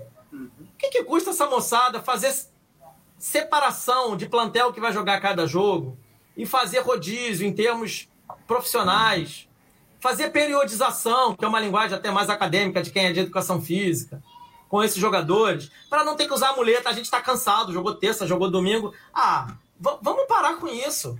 É muito chato. Todo mundo sabe que o calendário do futebol brasileiro é esse. Sabe? Assim, uma coisa que eu não aguento mais ouvir, Marcelo, até para passar agora a bola para você em definitivo, é esse papo furado de que não tem tempo para treinar. É Cara, não tem, todo mundo sabe que não tem. Por que, que aceita o emprego? Porque o salário é bom. Então tem que dar solução, meu amigo. Eu aqui não posso, você, Marcelo, aqui não pode. A gente não recebe para isso. É, parece que o cara sabe? é novato, né, cara? Marcelo, engata tua marcha e vai embora. É, é, como, é, é, é, igual o Jorge falou, a gente fica chovendo no molhado. Falam do, do, do Roger como se o Roger fosse um garoto, estivesse começando agora no futebol. Entendeu? É o que você falou cara, não vou isentar treinador, não vou isentar, é, é, isentar gestão, não, cara. Os maiores culpados, os maiores culpados de, de que está acontecendo aí é dessa gestão que não tem planejamento, volto a repetir, não tem planejamento nenhum, é zero planejamento. Eles fazem tudo no Fluminense, mas menos é, planejamento de futebol, gestão de futebol. Outra coisa do Roger, já acabei de falar, o Roger é, todo respeito a ele, que foi o nosso campeão em 2007, vamos falar até segunda-feira sobre isso, e tem todo o nosso respeito como jogador, mas como treinador, cara, ele no, no Fluminense, nessa passagem agora aqui, tá terrível, cara. 18 jogos no Fluminense não, não jogou uma partida boa. Uma partida. O Fluminense não conseguiu se encontrar em partida alguma. Até essa partida que você falou, o Fluminense jogou com mistão, com o gol do Julião, o Flamengo dominou o jogo completamente. O Fluminense fez um gol, uma, um chute que o Julião deu lá, foi feliz da vida lá, fez o gol. E mais nada, entendeu? E uh, falaram do Odaí, ah, o Odaí e tal, eu fui um crítico do Odaí. Eu vou ser crítico de todos os treinadores que entraram no Fluminense. Porque todos eles não, não dão padrão de jogo. Entendeu? O Abel, quando foi campeão em 2002, ele deu padrão de jogo. O Murici tinha padrão de jogo. O próprio Renato mesmo no Fluminense tinha padrão de jogo. Você pode ter todas as críticas do Renato, que o Renato é negacionista, que o Renato é, é, é ele gosta de ir pra night, que o Renato fala besteira, Renato, é, mas todos os times do Renato Gaúcho têm padrão de jogo. Mesmo em 2008, que ele fez um monte de cagada, o time tinha um padrão de jogo. Você tinha alguma dúvida quando foi pro jogo com São Paulo, o Fluminense ia brigar para se classificar contra o Boca? O Fluminense jogou, jogou vários dos jogos que o Fluminense fez e, na, na, temporada de 2008, ele, ele, você tinha alguma dúvida quando foi campeão, quando ele assumiu no lugar do Joel na Copa do Brasil, outro, que volta a falar agora, vamos falar isso segunda-feira, tinha alguma dúvida? Entendeu? Tinha, tinha um padrão de jogo, entendeu? O Roger, 18 partidas que você falou, usa essa muleta de que não tem tempo para treinar. Isso é uma muleta, gente. É muleta. Essa, essa semana da final, ele, ele, tinha, ele teve tempo quarto, ele teve o tempo quinto e tempo sexto. O que, que esses caras fizeram quarta, quinta e sexta ficaram jogando videogame ou, ou, ou no campo trocando figurinha. Porque não fizeram porra nenhuma. Essa é a realidade. Porque era para ter aparecido alguma coisa aí no jogo hoje. Não vou dizer que ia melhorar da água pro vinho, mas algumas jogadinhas tinha que ter tido, alguma coisa diferente. Ele já deveria ter entrado com o André ou com, com mudado ali o meio campo, com o André ou com o Wellington. Ele poderia ter botado o Ganso também no time. Eu também acho que o Ganso não é a solução dos problemas. Mas o Ganso poderia ter jogado com a 5 ali, espelhado o jogo do Flamengo. Entendeu? Então, é assim, é uma O Roger parece que ele, ele se entrou no Fluminense, se entrou no Fluminense para ser boneco do, do Mário, é mais, é, tá mais errado ainda. Pede pro Boné e sai.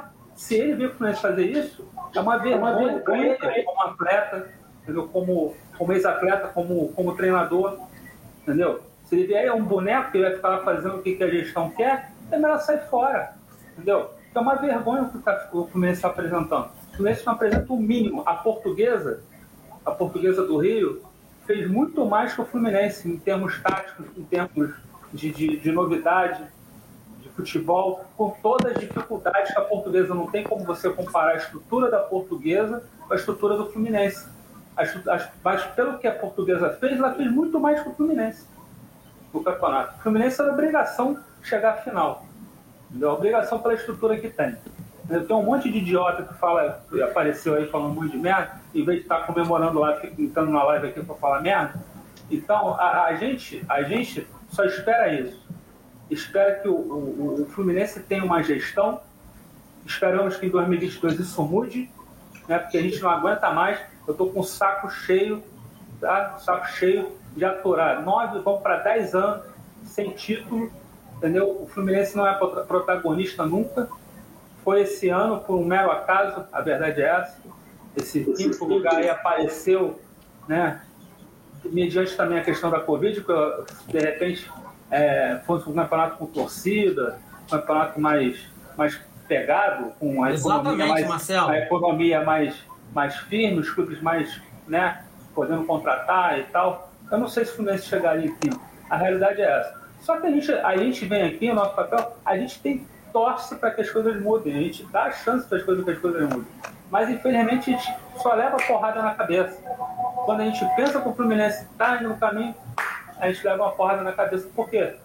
Cara, não tem tempo para treinar, é uma muleta muito chata de ser utilizada. Os jogadores são profissionais.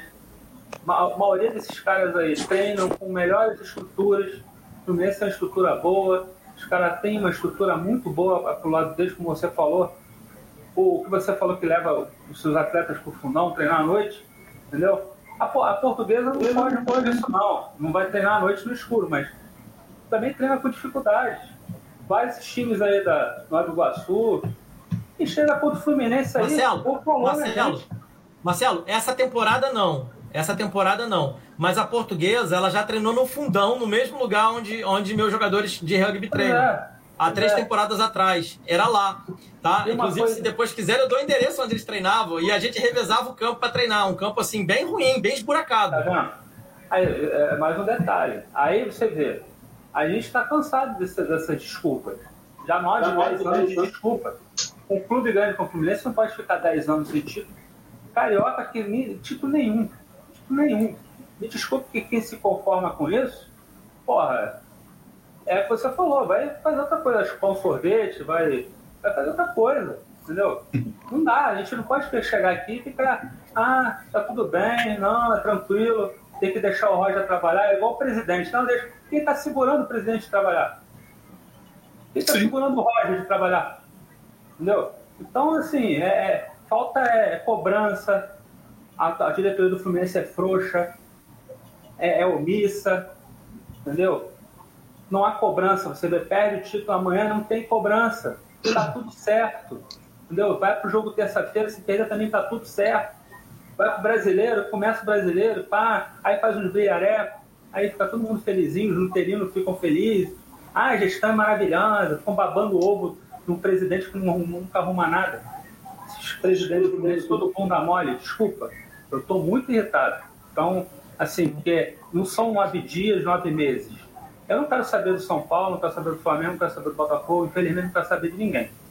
É, quando a gente olha para os outros, é porque você quer arrumar uma desculpa para o que você. Então você tem que olhar para o que você está fazendo. Tá, eles estão satisfeitos? Você olha no espelho, eles estão satisfeitos com isso? Se eles estão satisfeitos, então sou eu que vou ficar aqui me esmerando também é, para ficar defendendo loja, defendendo gestão, entendeu? tem que meter o pau mesmo e as coisas têm que mudar. E o próximo treinador, se for o Roger não, não continuar, vier Renato, quem for, fizer merda, vai levar pau também. E vai levar o pau até as coisas melhorarem, entendeu? Porque eles não estão. É, enquanto não se tiver uma direção séria, uma gestão séria, entendeu? um treinador, um treinador que dê um padrão de jogo ao time, entendeu? A gente não vai vir para cá para ficar passando mão na cabeça de ninguém. E outra coisa, jogador, jogador volta a repetir. Bobadilha, Abel, David Braz, todos os jogadores mais jovens, todos os jogadores falharam. Marcos Felipe falhou, mas eles não podem ser execrados. Eles são os menos culpados dessa situação que o Fluminense está tá passando agora. Menos culpados. É covardia jogar isso nas costas dos jogadores, já que a gente não tem treinador e não tem gestão. Marcelo, você falou bastante coisa e são todas muito importantes, assim, importantes mesmo. E elas foram batendo bola, eu fui até botando nos comentários, assim, na, na hora que você ia falando, tentando fazer. Eu destaquei esse, nosso amigo Marivaldo, né? É, isso eu falei no pré-jogo, Marivaldo. Depois, se você quiser assistir, eu sei que às vezes tá de cabeça cheia, não quer assistir, é um vídeo até meio longo, 35 minutos. Mas eu falei bastante disso, que é, é, é o seguinte: o Barcelos, em qual time ele encaixa? O Barcelos era a terceira opção no Botafogo, que hoje está amargando o umbral da segunda divisão. Jogou hoje um, um, um, campeonato de honra da Ferg e perdeu esse campeonato. Danilo Barcelos era a terceira opção desse time. Foi contratado no esquema ali o Uran, Angione, Mário e sabe-se Deus mais quem para trazer esse rapaz por dois anos e meio de contrato. Aí ele tem que jogar, tem que justificar. E o outro rapaz que está na reserva também é do Uran, que é o Egídio. Então tu fica em casa, entende? Como é que funciona? Aí são assuntos assim que fogem do que eu gosto de debater, mas a gente tem que debater, infelizmente. O Samuel Xavier, bom ponto. Sinceramente, o, o, o Marivaldo, Samuel Xavier é um jogador mediano, é um jogador que seria muito bom para jogar uma segunda divisão. Excelente. É do Duran também, né? também pra... É outro é Duran, Duran, isso que eu... ah, O Iago, que alguém falou aqui em cima, que é esforçado e tal, um cachorro de guarda, o Caio Paulista, também os dois são do Uran. Enfim, é. aí a gente vai ficar aqui, tá aqui vai ser um assunto sim. infinito. Eu queria destacar aqui rapidinho. O Fluminense virou vitrine. Virou vitrine. E uma vitrine, vitrine que o Fluminense não ganha. Queria, o Fluminense não ganha. Eu só queria pontuar uma coisa. Eu só queria, eu só queria fazer uma pontuação. Eu acho claro. que o jogador tem que ser responsabilizado sim também. Claro. Porque claro. recebem muito bem, estão no elenco de um grandíssimo clube brasileiro então não vejo como covardia não responsabilizar jogador. Tem que ser responsabilizado. Jogador, nós perdemos o, o, na semana passada, em duas partidas seguidas, e não vou aqui entrar no mérito se é garoto, se é velho, o, o Luiz Henrique e, e, o Kaique entraram em dois jogos, com o Flamengo e com o Santa Fé, cara a cara o goleiro, perderam o gol. E nessa hora, a culpa é do jogador. É? A culpa é do jogador. Hoje o Marcos Felipe falhou em dois gols. Nessa hora, a culpa é do jogador também. Não é questão de execrar, mas todo mundo tem responsabilidade, porque senão é fácil. Claro. Eu não falei que não tinha responsabilidade, não. Falei que não é só a responsabilidade do jogador. Não, não é só de ninguém. É conjunto. Que é um conjunto. Que reserva o jogador para defender o treinador, para defender gestão. Aí não. mete o pau no jogador, não. aí mete o pau no Luiz Henrique, que daqui a pouco é mandar. É, aí como o Luiz Henrique é mandado. Como tem gente, é, é Marcelo, como tem gente que execra treinador e gestão para defender jogador. Tem tudo errado. Tem um monte de coisa errada. Aqui, eu botei Aqui. esse comentário que era outra coisa que eu queria falar. Já vou passar, gente, calma. Senão a gente vai. É assim mesmo. É, falar de futebol é loucuragem.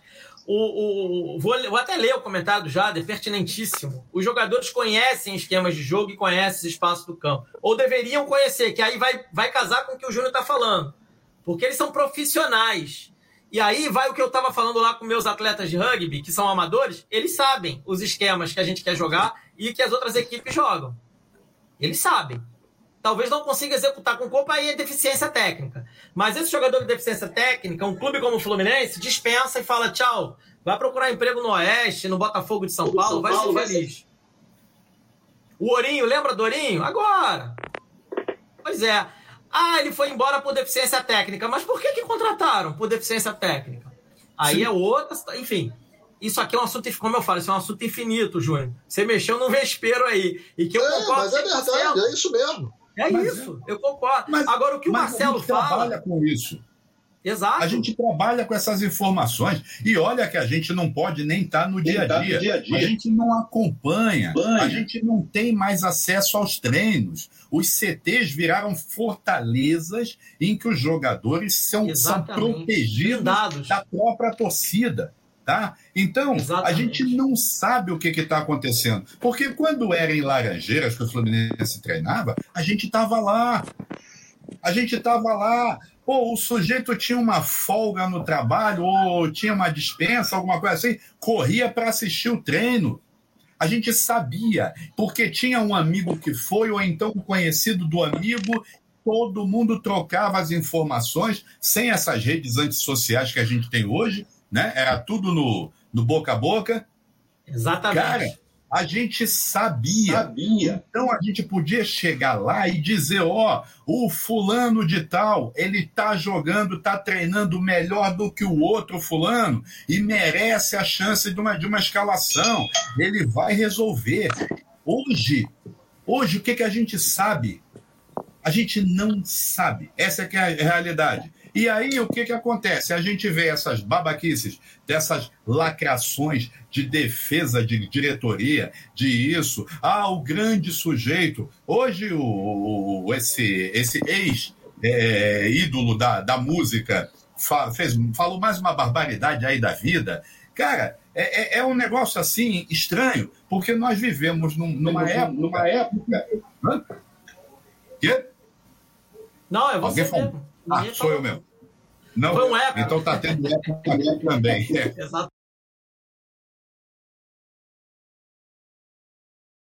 Exatamente. Cara, o que está acontecendo? A, a gente está vivendo uma era em que é, é, é manipulação das cabeças a partir de, de, de amizadezinhas. Opa, peraí, vem cá, eu sou amigo daquele sujeito ali. Quer dizer, eu quero ser amigo daquele sujeito, eu vou atrair ele para o meu lado, vou dar um salamaleques, ele vai ficar contente e ele vai trabalhar a meu favor. Cara, não dá. Não dá. Nós, tive, nós já tivemos a torcida com a melhor capacidade crítica da história que é da história, porque a gente tem torcida desde 1900. Então, pô, a gente não pode se, se aceitar que um sujeitinho que a gente sabe que é amigo de alguém, ele fique falando uma bobagemzinha lá e isso vire é, trending topics da, da, da do, do Twitter, porque ele falou bem do amigo. Ah, peraí. Não, é, tem que começar. As pessoas têm que assumir responsabilidade. E começa pela cúpula. Quem manda no time não é o presidente? Então o presidente é que tem que, que pedir desculpas, no mínimo. E tem que assumir que ele errou. Que apesar dele ter dito que, que, que uh, as pessoas que nunca deram dois treinos não podem falar, podem nada, falar nada, ele deu dois treinos e continua sem saber fazer um treino. Ô, Fábio, e tem mais um detalhe, ui, ui. que muito embora não tenhamos, eu pelo menos não, e acredito que você também não, pelo é, é, não tenhamos colaborado para que nos últimos 20 anos, vou lá, a gente tenha colocado essas figuras no, no comando do Fluminense, mas alguém coloca, eles não chegam lá e sentam naquela cadeira de presidente, né, não dão um chute na porta e entram. Eles são é. votados para estar tá lá. É então, é a parte que tem que ser. É o meia-culpa que tem que ser feito, né? Geral. A, ah, não vou dizer nem a torcida, porque nem toda torcida vota. Mas Sim. ao colégio eleitoral do Fluminense. Ô, Júnior, rapidinho, rapidinho, gente, esse debate. Então, é isso que eu ia falar.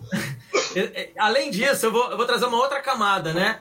Aí é uma discussão eterna, tá? E, e, e os, os, grandes cientistas políticos, doutorados em cientistas políticos, discutem isso de forma brilhante esse processo democrático de todo mundo pode votar é para de fato conseguir criar massa para votar ou para justificar quem se mantém no poder? Eu não vou responder aqui, nem tenho essa, essa pretensão, mas vale, vale a reflexão para todos nós. Vale para todos nós.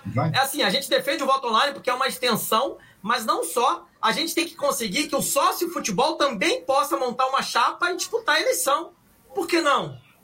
Qual o problema? da chapa. Qual, qual, é, qual, é, qual é a população que o Mário Bittencourt, Abade, e Peter Sinsen tem para ser gestor esportivo? Eu respondo, nenhuma. Nenhuma.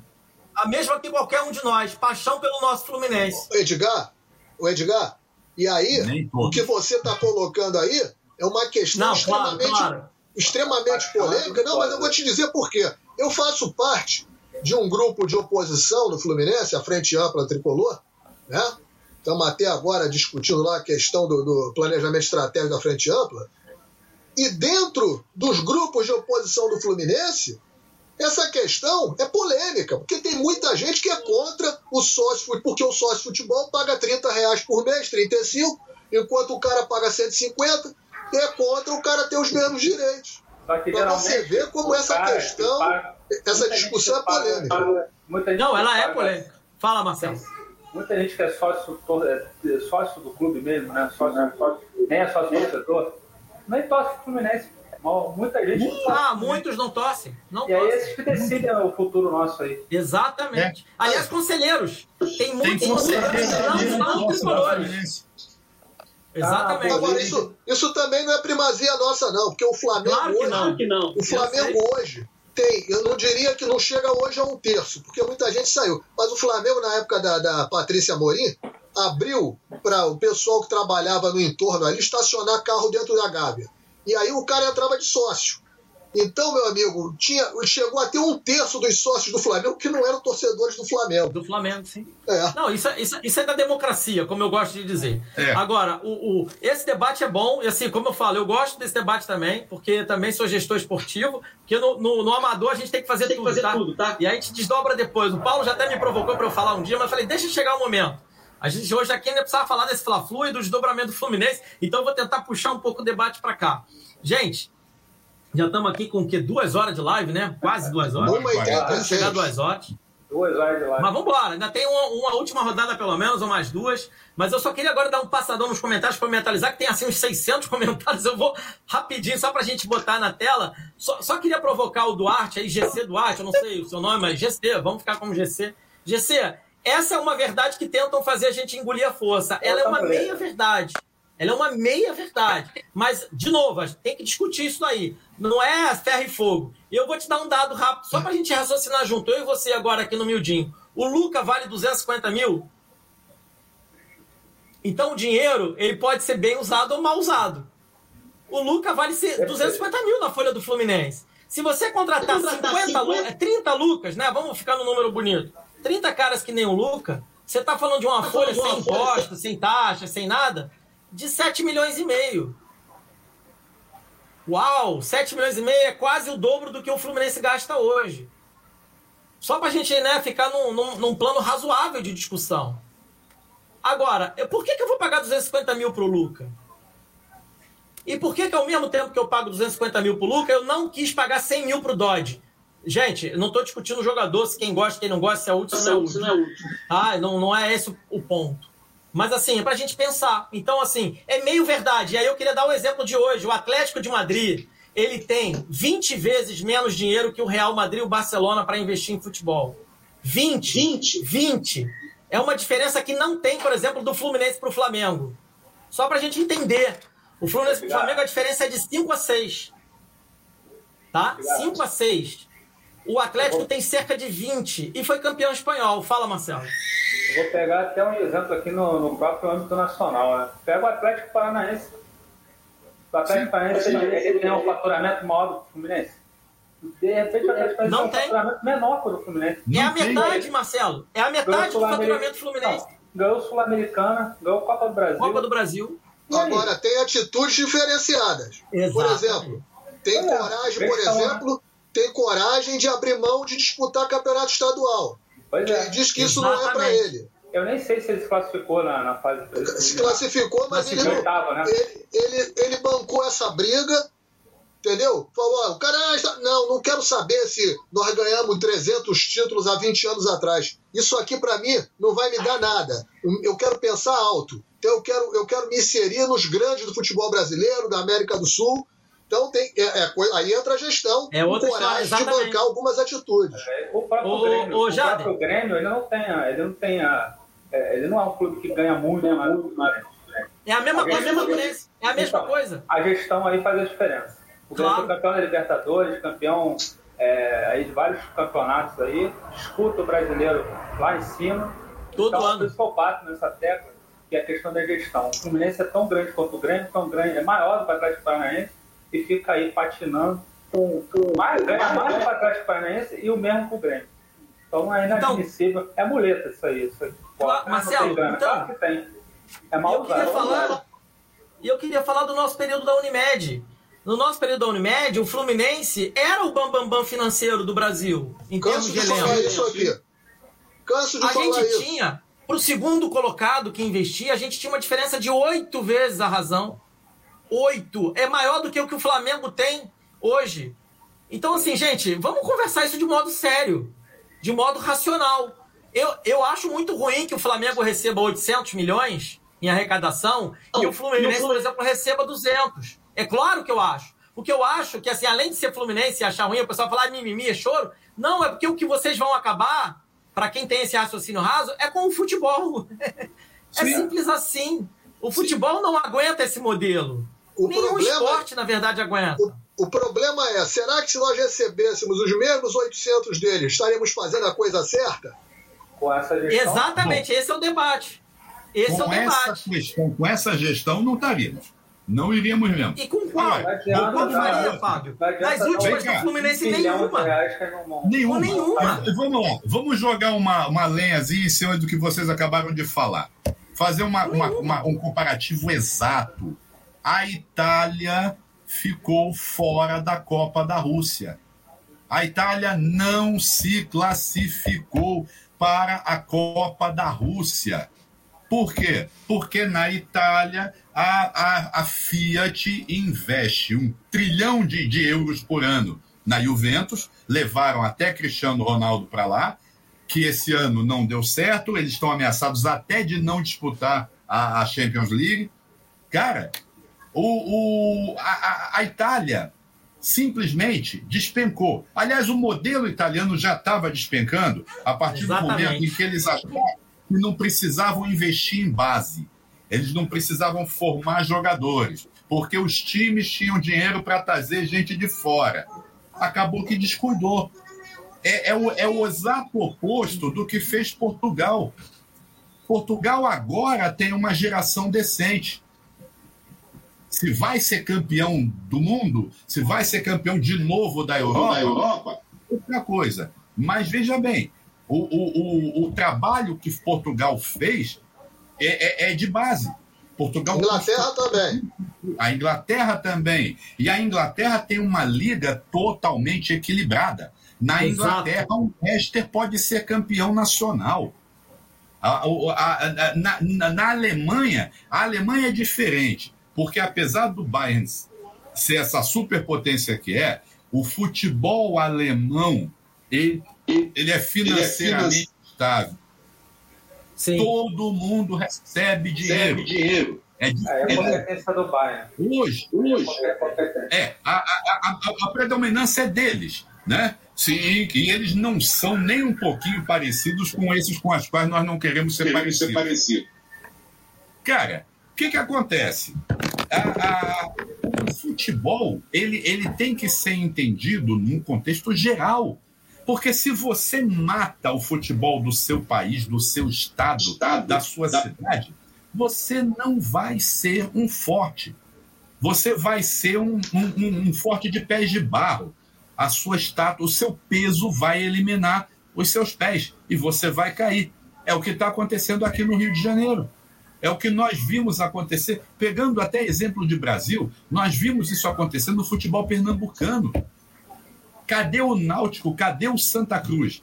Eles são tão fracos que o próprio Esporte Recife, de vez em quando, é rebaixado. Ao passo em que o Ceará está trabalhando formiguinha para colocar os dois permanentemente. Gente, há quanto tempo nós não vimos um clube do Nordeste ficar tanto tempo na Série A quanto o Ceará? O Fortaleza. trabalho. E agora o Fortaleza, isso que eu ia falar. Agora o Fortaleza. É e projeto. Aí, é projeto. É projeto, é trabalho, é seriedade. Eles estão eles estão trazendo o torcedor para dentro. E estão trazendo o Estado. Quem estava fazendo isso melhor era o presidente da Federação Catarinense, que morreu naquele voo da Chapecoense. Aquele é. cara, ele colocou quatro times de Santa Catarina na primeira divisão, num ano em que o Rio estava com o Botafogo ou o Vasco da Série B. Vasco. Gente, o Vasco. Exato. Cara, Ô, Fábio, o futebol catarinense, ele colocou ah, quatro. Futebol baiano, o Bahia e o Vitória literalmente abriram mão do estadual esse ano. A decisão do Campeonato Baiano é Bahia de Feira e Atlético de Alagoinhas. Sim. Amanhã é a decisão, porque o Bahia e Vitória foram disputar a Copa do Nordeste, o Bahia Sul-Americana, o Vitória Copa do Nordeste. Entendeu? Então eu é. acho que o pensar grande passa por isso aí também. Nós temos que. O Fluminense precisa estar inserido. Inserido no mercado internacional. Sim. O Fluminense precisa estar inserido no mercado internacional. Sim, Essa, aí, aí, aí a gente vê a nossa realidade. O ano passado, nós fomos eliminados da Sul-Americana na primeira fase, pelo União La Calera. Tem a dó. É, pois é. A gente, a gente não trabalha isso. Isso. Gente, gente, isso. Isso foi encarado pela gestão como normal. Exato. Exatamente, exatamente. As, as, gestões desde, desde 2013, né, que foi o último ano antes desse que a gente ficou Libertadores, se, é, se contentam em não serem rebaixados. O ano passado, o Campeonato é Brasileiro de 20, é, o, ano, o Campeonato Brasileiro de 20 repetiu 14. Foram os dois únicos anos em que o Fluminense não foi ameaçado de rebaixamento. Em 14 Ô, a gente teve em sexto lugar. Em 2008, em 2008, eu falei ainda, pô, eu cheguei em Buenos Aires para o Fluminense na primeira fase, Fluminense e é. Sarandia, né? Nacional Sarandia. Sarandia. Arsenal, Arsenal Sarandia. É. Cheguei em Buenos Aires para esse jogo, com a camisa do Fluminense. As pessoas me perguntavam que time é esse. Sim. Ninguém conhecia o Fluminense. Sim. Ninguém conhecia o Fluminense. Aí você tinha que explicar. O Fluminense disputou a Libertadores com inclusive dois times argentinos, Argentino Júnior e Ferro Carril, em 1984, 85. Pô, se o cara fosse mais velho, ele até. Porque também Ferro Carril e Argentino Júnior eram dois times pequenos. E lá tudo gira em torno, e gira em torno dos, né, do Boca, do River, do Racing. E era isso. E aí, quando foi 2013, que o Fluminense foi eliminado pelo Boca, por quê? Quis ser campeão estadual e foi, em cima do Botafogo, isso. mas abriu, abriu mão, porque três dias depois jogava com o Boca e foi eliminado. O Fluminense na Argentina já era manchete do Olé. Por quê? Porque disputou em 2000, tinha disputado 2011, 2012, 2013. Sim. Então é isso. O Fluminense Exato. tem que se acostumar a disputar essas competições. Agora, Sim. disputar como time grande. Como claro, time grande. Claro. Não então, como pegar um catadão isso. e levar para lá. Pô, não dá, não dá certo. Para então, mas... mim, a prioridade é essa. Prioridade é essa, mas a gente não é vê a gente tem a impressão que o trabalho é feito para, opa, vamos fazer um oba-oba, que aí a gente bota algumas peças nas vitrines, né, na nossa vitrine, e vamos ver o que, que a gente ganha em cima disso. Cara, olha, uma outra coisa. Presidente do Fluminense quer ser remunerado. Com certeza. Aliás, tem que profissionalizar tudo. Tem que profissionalizar tudo. E outra, eu acho... é uma, aí é um tema polêmico, tá? Mas aí, de novo, vamos, vamos tentar marcar lá para falar disso. Eu acho que é importante. É. Esse tema é muito é importante. importante. É Porque, ó, outra coisa, outra coisa, negociação. Jogador foi superavitário, tem que ter participação de quem fez a transação, seja o presidente, seja o treinador. Eu, é um tema mais polêmico, tá? Sim. Mas se é superavitário, por que não? Sim. Qual é o problema? problema. Exato. Né? Até o, joga, o, o presidente e o treinador vão trabalhar para o cara se valorizar e é bom para todo mundo no final. Mas é um assunto polêmico. Eu sei que tem gente que fala, não, não sei o que, não sei o que. Mas é. a, a, continuar o modelo que tá, aí eu concordo com vocês.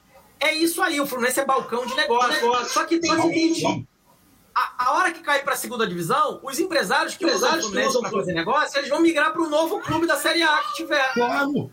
É claro. assim que funciona. E você vê, até hoje, Edgar, o fato da gente não ter um patrocinador master Gente, peraí, bem ou mal, nesses últimos, desde que a Unimed saiu em 2014, em 2014 não fez grandes investimentos, tá? Desde 2015, a gente não tem um patrocinador master. Desde 2015. Mas o pior, a gente tem, a gente ganhou a Copa da Primeira Liga em 2016, a gente tem participado das Sul-Americanas nos últimos anos, voltamos à Libertadores esse ano. Nenhum dirigente do Fluminense conhece alguém que possa chegar em alguém para ter um patrocínio nosso? Peraí, tenha dó. Que isso? É o quê? É medo das empresas investirem aqui e terem essa corja da nação do mal não comprando produtos? Porque está patrocinando o Fluminense para ameaçar o império deles? Isso é que não pode acontecer. Cadê Mas isso é justificativa, Fábio, porque o, o é Botafogo é tem patrocínio, o Vasco tem patrocínio. Exatamente, isso que eu ia falar. Isso é justificativa. Gente, o, só o torcedor apaixonado, e é, e é um percentual muito pequeno, você consegue dimensionar isso em pesquisa, que não compra um produto porque patrocina o clube rival. É uma Sim. minoria, insignificante é. para o termo de negócios, tá? Sim. Por exemplo, quase todo mundo aqui deve comprar uma vez ou outra no Mercado Livre. O Mercado Livre é patrocinador do Flamengo. Eu duvido que 100% dos torcedores do Fluminense vão deixar de comprar no Mercado Livre. Isso não existe, isso é conta de fadas. Agora, tem exemplos no Brasil, mas é na área cultural. Mas, gente, deixa, deixa eu puxar a live aqui, porque o assunto foi embora, a gente fugiu. Mas eu, isso que é bom, olha quanta coisa a gente pode é, falar. Se você for mais mas deixa eu puxar. a gente, também, a gente patrocina o Flamengo também, né? O BNDES também é do governo. Né? É. Não, no Brax, na época que a Petrobras era 100% pública. Enfim, os exemplos vocês vão se esgotar hoje. A Caixa Econômica. Agora, assim, isso é assunto para mais de um quilômetro de conversa.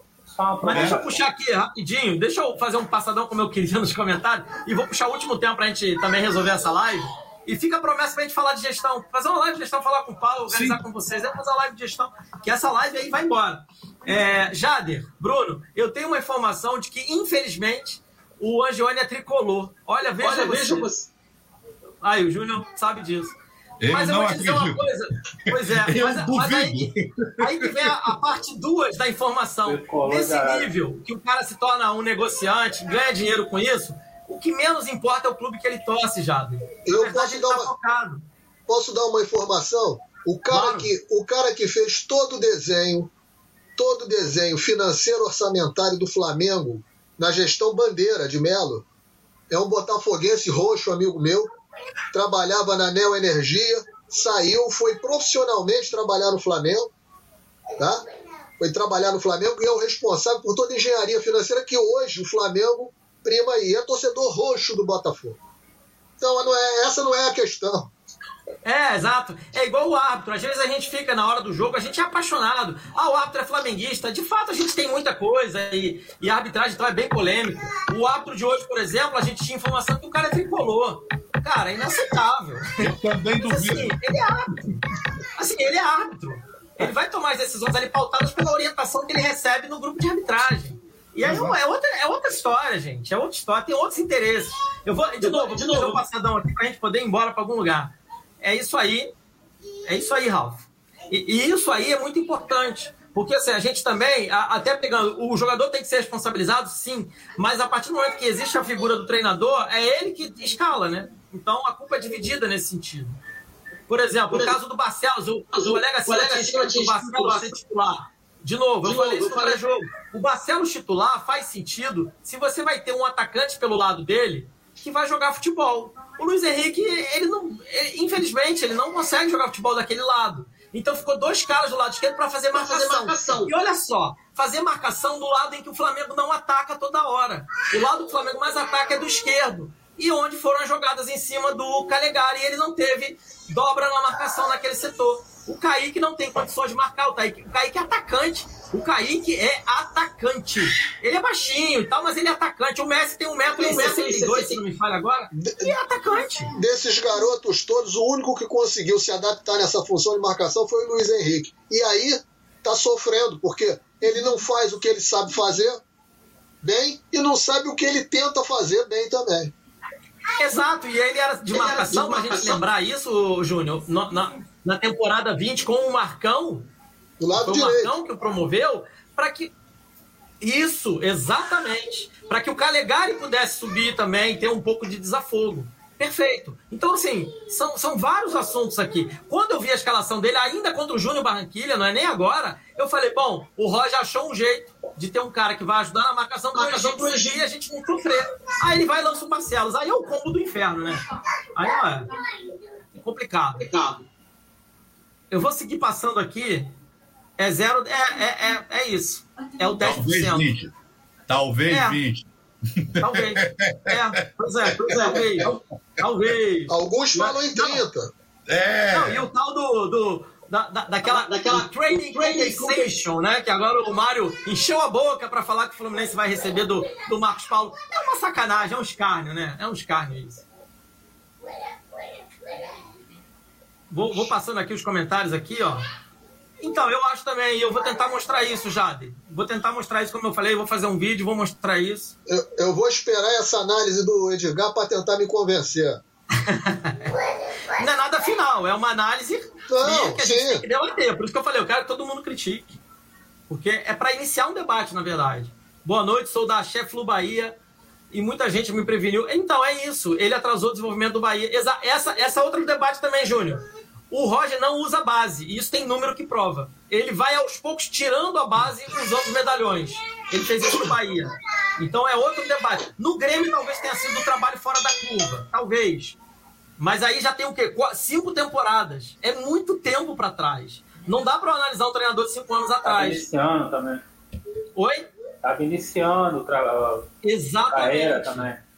E ali era o trabalho dele. Era assim, olha, você vai transitar com os meninos da base pro time. Aliás, o Odaí fez isso no Inter também. Até pra gente Sim. ressuscitar o nome do Odaí aqui, que Deus o tenha lá e que ele fique 20 anos lá no, no Emirados Árabes Unidos, se Deus quiser. Ele está prestando um grande serviço. Já tá levou, levando os nossos lixos, né? Ele levou o Luca. Exato. Vamos ver se ele leva agora o Barcelos também. Vamos ver se ele anima. Aí o GFT pode jogar. Voto online. É, e, olha, Ulisses, eu me associo. Eu morei 10 anos em São Paulo sendo sócio do Flu e não tinha direito ao voto. E foi promessa de campanha do Pita. A gente já falou isso aqui na live. Aí entrou pro estatuto do clube. O Júnior sabe bem disso. Ele sabe exatamente detalhes dessa, dessa situação. E não só, eles têm um planejamento para se impor perante o Barcelona e o Real Madrid, Jader Bruno. E eles não aceitam. O Atlético Madrid vem disputando os títulos, né? Até a Champions League ele já foi duas vezes campeão, bateu na trave aí, perdeu pro próprio Real Madrid. E, pô, Atlético Madrid e Real Madrid lá é uma diferença. é, o, bastante. o, 20 o vezes. Simeone, o Simeone, o Simeone completou 10 anos à frente do Atlético. Ele tem nove, nove títulos entre de campeonatos espanhóis, taça da UEFA e Copas do Rei. É o nono título dele que ele ganhou, não seguidamente, mas esse, esse campeonato espanhol foi o nono título dele. Mas está mim, 10 anos lá. E pra mim, o E não é, e, e não é unanimidade. Não é unanimidade, não, hein? é Não é. torcida fanática, né? A torcida do Atlético Madrid é Atlético, mais é. fanática, tirando os clubes gregos e turcos são loucos, né? Aquela coisa. É, os O turcos não são conta que eles são vestidos, extremistas, então é né? Olha, Mas assim, os normais, vamos dizer assim, é pra mim a torcida mais fanática. Marcelo, não existe nada comparável à Turquia. Nada. Nada. Fenerbahçe e o, e o outro time agora, o Galatasaray. Galatasaray. Galatasaray. Mas o pior é o Besiktas. Mas o pior, termos de- em termos de... a torcida pior é a do Mesquita. É, É É Besiktas, uma, é coisa assustadora É horrível. essa rivalidade.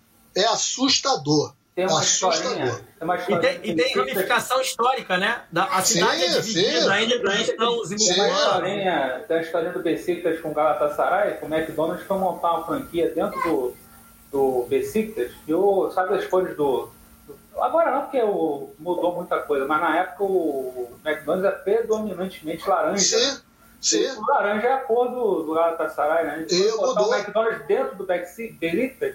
Ele falou, laranja aqui não. Aí Isso. Be- o- foi o único- era o único McDonald's preto e branco do mundo. É. Você tem ideia. É, Isso. Negócio da, Turquia é fogo. É. Não, isso me fez lembrar os exemplos que eu queria dar em termos de Brasil. Por exemplo, no- lá no, no Rio Grande do Sul, lá por conta de Grêmio e Inter, a Coca-Cola tem rótulo azul e a Brahma também. Até Papai no- Noel. Papai Noel também. O hambúrguer que é vendido no, no, está na arena do Grêmio é feito com pão azul. É, exatamente. Tem, tem uma história, tem uma história que é conhecida do Carlos Alberto Parreira, quando foi ser treinador do Internacional e chega na, na, na sede do, do Inter com um carro azul, que os caras falam, Parreira, tá tudo ótimo, mas amanhã troca esse carro, pelo amor de Deus, que não vai dar certo. É, é, tem- Aumenta ele, Ah, tem, e tem uma outra história que eu ia falar, é lá em Parintins, que acaba chegando em Manaus por conta dos bois caprichoso garantido. Lá também a Coca-Cola tem um rótulo azul por conta do Azul. boi que é azul. E Isso. to- tudo tem que ser azul e vermelho, senão a galera não, Exatamente. não chega perto, não encosta. Mas é algo assim do, assustador. só mais um ponto lá da torcida do grego, dos gregos lá, é, a torcida lá eles são extremistas, né? O problema é esse, que eles, eles se, literalmente eles se matam, né? Porque lá existe, é que nem na Irlanda, né? Entre o Celtic e o Ranger. O Celtic É. é, é- é o time protestante, o Ranger é o time dos católicos, então entram outros aspectos. Outros elementos, exato. É. Lá na Turquia a mesma coisa, exatamente. Pois é. Exatamente. É, É, é o caso desdobramentos do é além do futebol. A Lazio é, é o time dos fascistas. Isso, que é o time do Mussolini. É. Exato, exato. E assim, mal comparando, mas a gente tá, tá vivenciando isso aqui. E aí, de novo, por isso a, a famosa frase, orgulho de não ser como vocês, é desse pensamento majoritário da diretoria do Clube de Remo, que quer impor uma verdade paralela. E que vou, ele tá- e vou dizer, esse jogo de, de hoje, não, de ontem à noite, né? Porque nós já estamos na madrugada de domingo, É. tomou as proporções que tomou muito em função disso. Disso. Exatamente. Porque se não Exatamente. tivesse essa palhaçada, não teria, Não teria acontecido. nada demais. Eles próprios entraram travados hoje. O primeiro tempo deles, apesar do domínio territorial, eles estavam travados. Eles não fizeram o que poderiam ter feito com a qualidade que eles têm. Vocês, vocês assistiram o jogo em que. Na, na- eu, eu assisti pela TV Ferja, eu não sei qual, qual foi que vocês assistiram. Eu vi na Record. Porcaria da Record. Eu não, eu não Olha- tenho condições de Também. assistir na Record, não. Vergonhosa. Record. Quem assistiu pela TV Ferge teve a oportunidade de ver no intervalo, quando saiu. Porque o, o, o Gabigol, quando faz o segundo gol, vai fazer uma Ah, eu gracinha vi, eu vi isso. lá perto Diego do mosaico. né? O Diego, o Diego quase deu porrada dele no túnel, Foi. Falando para ele virar homem, ser jogador sério, que o jogo não tinha acabado. Na- A TV Ferge mostrou, isso não É. dá saída. Só que depois do jogo, quando ele já tinha recebido a medalha de campeão, campeão, ele foi ele- entrevistado por um babaca da Flá TV, dizendo: é, jogaram como nunca e perderam como sempre. Quem falou? De, o, o Gabigol. Gabigol. Ah, o Gabigol. É, claro. É, ele é. É um verme. É um verme. É, é um retrato da, da- da- do time. Né? A arrogância, essa palhaçada. palhaçada. É, então, eu tô, eu tô finalizando aqui, né, a passagem aqui, tá, tá difícil, Tá que foi difícil, bastante mas- comentário. De novo, agradecer a galera que ficou aqui, tá com a gente até agora. Assim, temos aí mais, quase 50 pessoas com a gente. É, É. foi, foi, foi espetacular, assim, muitos comentários. A gente não vai conseguir comentar todos, né? Vou, só- vou destacar alguns aqui do Márcio, dois aspectos. O Fluminense levando a sério, que ainda mantém o Carioca de pé. É isso, porque senão o Flamengo ganhava todo ano em cima da Portuguesa, volta redonda no- na final. É, e aí eu aceitaria o discurso de deixar o Carioca pra lá. Mas não é o que o Fluminense faz. O Fluminense quer ganhar, e aí não ganha. E aí a gente tem que vir aqui falar sobre a frustração de né, de, né, três decisões em que nós chegamos, 2017, 20, 21, a gente não ganha. Por fatores em que ano passado e esse, então, são, embora o Odaí é mais competitivo e tudo mais, mas o Fluminense não jogou futebol, gente. Vamos combinar. 2017, o Fluminense tentou jogar futebol. Também não conseguiu. Não Mas conseguiu. tentou. Tentou. Agora, Olha, 2020 e 2021 não tentou. Vou dar um depoimento aqui, um depoimento de quem trabalhou na Ferge. O Fluminense esporadicamente vai ganhar o campeonato estadual.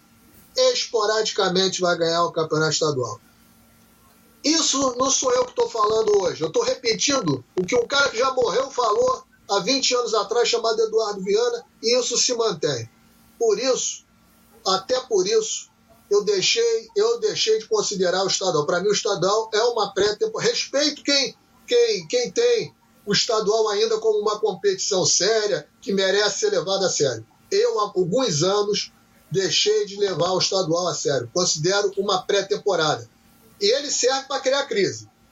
Porque você perder o estadual, quando perde para o seu rival, gera crise. Gera crise. Não te ilude, porque se o Fluminense tivesse ganho hoje, o Rogério seria ser demitido amanhã.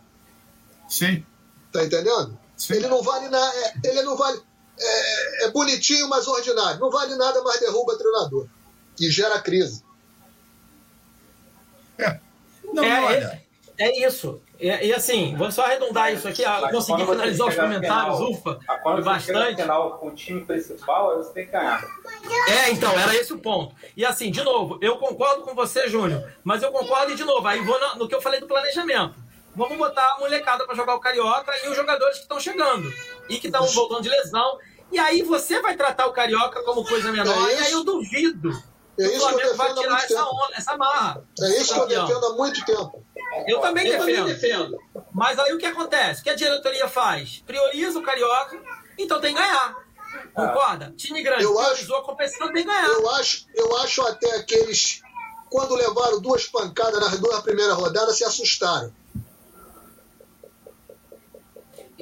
Mas ali, Jorge, era outra questão. Ali era o tal do Subangione, que é esse projeto sem pé nem cabeça, que a gente não sabe onde começa, onde termina. E o Angione falou que não ia ter contratação. E já são 22 contratações para esse time. Eu, isso, engano, aí é isso é um outro, um outro programa que eu gostaria muito de fazer para debater. Porque eu acho que a questão não é o Sub-23. A questão é a maneira como o Sub-23 do Fluminense é, é, é, é, exatamente. Inclusive, o Rafael sou... Ribeiro foi contratado com 26 anos para o Sub-23. O Sub-23, é, o Sub-23 eu sou super a favor. Talvez a gente pode, eu acho que deve se discutir a metodologia. Então vai dar debate. Eu sou contra, então vai dar debate. Aliás, Mas jogou hoje, viu? Eu vou jogou dizer porque hoje, eu sou contra. Jogou, jogou hoje. hoje, ganhou do Sampaio Correia de 2 a 1 um. E jogaram Jefité e Metinho, hein? Não só. É isso que eu ia falar. Matheus Martins e mais jo, quatro jo jogadores. A escalação, vou te dar a escalação. Pedro Rangel, Daniel, Vires, Igor Jefité. Metinho Nascimento e Wallace. Gustavo Apes, Matheus Martins e João Neto. Se jogar esse time hoje, a gente é campeão. Ó, esse time, esse time, sete deles poderiam estar no sub-20 e agregaria, e qualidade, qualidade ao sub-20 é. suou para ganhar do Flamengo hoje 2x1. Um. É por isso que eu estou dizendo que eu não concordo com esse projeto.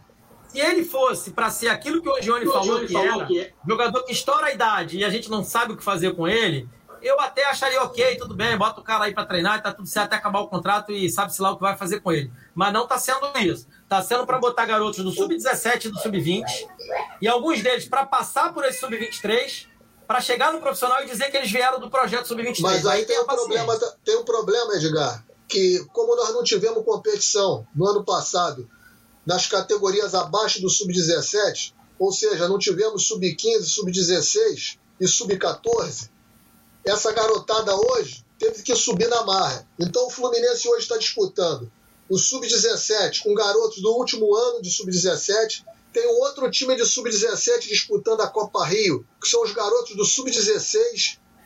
E tem o sub-14 do Fluminense que está disputando a Copa Rio sub-15. Porque como não teve competição no passado, acavalou tudo. E aí você está tendo que jogar para cima. Tá entendendo? tá tendo que jogar para cima. Tem esse problema aí também. Não, eu concordo. Você falou, é um debate e é longo, mas, mas isso a gente está falando da questão da pandemia e a, o projeto vem diante da pandemia e não contava com essas astúcias. Mas assim, é o que eu falei, dá debate. Eu não discordo totalmente do projeto, mas de como ele está sendo conduzido. Tá? Porque aí são aí violentos, enfim, é um assunto. O, o, Marcelo, por exemplo, deu um, acho que a carta coringa dessa, dessa conversa, assim, pelo menos para hoje. O Rafael Ribeiro é, é, é gozação. Aliás, ele está indo embora para o Vitória, se não me engano, o Rafael Ribeiro.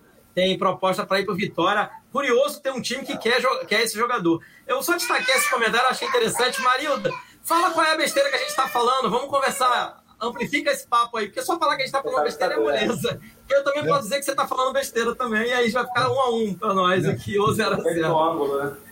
É, fala aí qual é a besteira. Vamos comentar aí outra. A gente não vai te é. bloquear, não. Fica tranquilo. Só não xinga ninguém, não, sabe? Sem, sem baixo astral. Pessoal, duas horas e algumas. Duas horas e oito. Meu filho aqui tá animadaço. Vocês devem estar ouvindo aqui de fundo. Tá difícil manter aqui até a concentração. Então eu vou fazer uma rodada para vocês falarem, para a gente ir caminhando para os finalmente. Antes ainda da rodada final, que eu acho que ainda tem assunto aqui, tá todo mundo doido para falar, tô tendo que cortar vocês, peço desculpa, mas é porque senão a gente vai embora aqui. O assunto foi lá para o Atlético de Madrid, falamos do Besiktas, mas você vê que tem conteúdo aqui, até para a gente já rebater a nossa amiga ali, Marilda, de Fátima. A gente fala tanta besteira, mas a gente fala de tanta coisa importante que talvez a maioria das pessoas que acompanham não teriam oportunidade de ter conhecimento. E a gente está aqui ajudando, e a gente está ouvindo, está lendo todo mundo, a gente aprende muito também. Então, fala aí a sua sabedoria que a gente quer ler aqui no ar, ao vivo, para a gente poder debater. É. É, amigos, uma rodada simples. Acabou o campeonato. Para quem queria, para quem não queria, para quem jogou com o Subangione nas duas primeiras rodadas, para quem não jogou, tanto faz. O campeonato acabou. O Flamengo ganhou mais uma vez, é tricampeão né? Isso é um fato, ninguém vai mudar. E agora a gente tem que voltar à nossa realidade.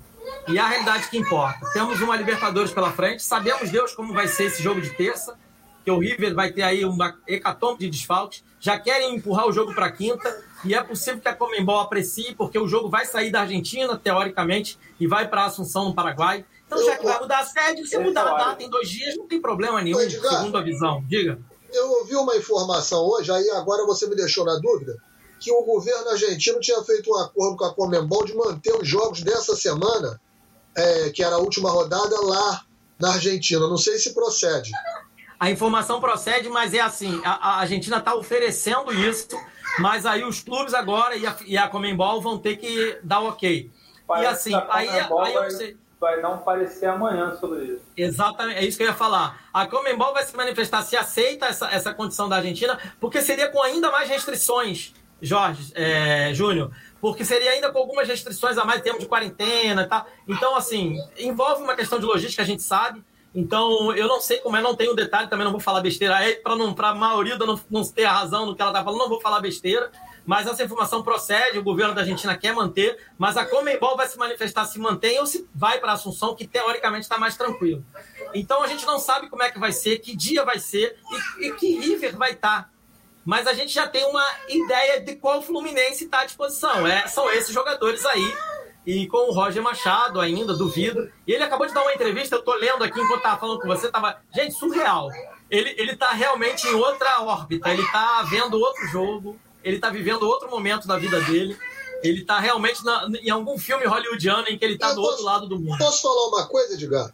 Aconteça o que acontecer na próxima semana em Buenos Aires, o Roger não cai o Roger não cai. Eu concordo, eu concordo. Não até cai. porque o Fluminense vai para a Sul-Americana e o discurso vai ser todos pela Sula. Já tem até o pessoal. Não, não é né? só isso, não. Já, o é, Mário. Teoricamente, nós estamos classificados para a Sul-Americana. Sim, uma coisa que. que Oitava de final, olha que maravilha. É, uma mais, coisa que... mais longe do que ano passado. Desculpa. Uma... E que não é mole, não. Tem, tem times na Sul-Americana enjoados. Exato. Mas uma coisa que o Mário gosta muito de repetir entre os pares dele é que um dos grandes arrependimentos que ele tem é de ter demitido o Fernando Diniz. E, aí, ele, ele manteve o ano passado o Odair sendo eliminado pelo União Lacalheira, apesar de ter havido um hiato ali por conta do início da pandemia, nos, nos, nas competições e tudo. Eu não acredito que, mesmo o Fluminense sendo eliminado da Libertadores nessa semana, oxalá não ocorra, não acredito que ele vá demitir o, o, o Roger Machado. Também não, acredito. Também não acredito. fazer uma partezinha, Edgar. Vai, vai embora. Eu acho que o Ulisses falou dessa, dessa frase que eu frase coloquei que eu aqui. Papo de desistente. Na realidade, Ulisses, é, é, infelizmente, essa é a visão que vai ser vendida. Porque nós, nós aqui, tudo que a gente já fez de live no Panorama, a gente sempre preconiza a importância principal da Libertadores. A gente quer um time competitivo, a gente não quer um time morto em campo como a gente enfrentou o Júnior Barranquilha essa semana. Mas nós temos que estar atentos ao que acontece no entorno de quem está mandando no Fluminense. E aí sim é que entra essa frase que eu lembrei eles vão valorizar o fato de que nós já estamos classificados para a Sul-Americana. Não é o que nós quatro, nós, nós os tricolores que estamos aqui nesse programa, tá? Não é o que nós queremos. Pelo contrário, você pode você pegar pode... todos os, todas as nossas lives, todos os nossos comentários antes tá? Nós queremos o título da Libertadores. O problema é que a gente a sabe gente... com quem a gente está lidando, tá? Esse é o problema. Eu, eu prefiro que tenha, que, que o Fluminense vença o River de meio a zero, mas que a gente fique em primeiro lugar no grupo. E, e, esse primeiro lugar, né, Fábio, estava tão na nossa mão, né? Estava mesmo. Porque, vamos, com todo respeito ao Overlock Júnior Barranquilha, como o Tertuliano brinca por aí, é um time muito, muito frágil em comparação Sim. com o Fluminense. É, o futebol colombiano, inclusive, gente, passa por uma situação bem difícil é, em termos de financeiro, até por conta da pandemia. Mas lá, o, lá eles, eles têm um modelo assim que aquele liberal mais tolo acredita que vai fazer o mundo funcionar. Eu respeito o liberalismo em alguns aspectos, eu sou também, mas não polianamente. Os colombianos Sim. aceitaram o, o, o, esse liberalismo apoliana e a Colômbia está agora, inclusive, numa guerrilha civil interna para lutar contra várias perdas de direitos, enfim. E isso é óbvio que reflete no futebol. O futebol é. não é uma bolha que consegue se escapar para o universo, e ficar lá orbitando, sabe-se lá que plano. E é um mercado e... espetacular para buscar jogador. Os argentinos fazem muito isso bem. O River tem um meia esquerda espetacular chamado Carrascal, que eu vi jogar na seleção sub-23 da Colômbia. Que jogador espetacular. Exato. E tem vários, tem, tem jogadores da base do River, tem vários jogadores até sub-17 colombianos. Sim que são excepcionais. Claro, podem dar jogador, podem não dar, isso aí é, é do futebol, né? Como diria o professor Vanderlei Luxemburgo, são coisas que pertencem ao futebol. E, mas assim, eles estão passando por um problema muito grave, então vários clubes, inclusive o Júnior, estava com três meses de salário atrasado, só para a gente entender um pouco como é que as coisas estão, né? Porque parece que está tudo mil maravilhas. Oi? O Júnior não está pagando não, Júnior? O que está vendo? O Júnior tá dando calote na moçada. É, rapaz. Mas, como diz, como diz o mago ah, Paulo Guedes, vai, vai, vai ter uma recuperação em V. Sim. Sim. Ah, é. Um V de cabeça para baixo. É, pois é, pois é. Olha lá, Paulo Guedes. Então, assim, só é. para contextualizar, a gente pegou um grupo que teoricamente era muito difícil, mas a gente viu na prática que não era tão difícil. Tão o próprio difícil, River jogou contra a gente no Maracanã sem ser o River que a gente se acostumou a ver. Agora o River tá com esse problema de Covid, de um monte de jogador fora, um jogador lesionado no gol, né? Enfim. É, e aí, rapidamente, assim que eu quero passar a bola, eu quero que vocês falem. Agora eu quero que vocês falem de verdade sobre isso. O que, que Fluminense, o que, que dá para juntar de cá, o que, que vocês acreditam já. Vamos emendar nessa, nessa conversa aí. É, mas assim, só para contextualizar mesmo, o Fluminense foi para as duas viagens internacionais contra os colombianos e cá entre nós, os colombianos jogaram fora de casa. Né? Apesar de estar sem público, eles tiveram que se deslocar também. Ah, deslocamento é menor? É, mas eles não tiveram que viajar para vir para o Maracanã jogar? Então, essa, essa conversa também de ah, a gente viajou para Colômbia, estamos cansados. Ah, gente, os colombianos viajaram para o Rio de Janeiro, então eles também podem dizer que estavam cansados, né?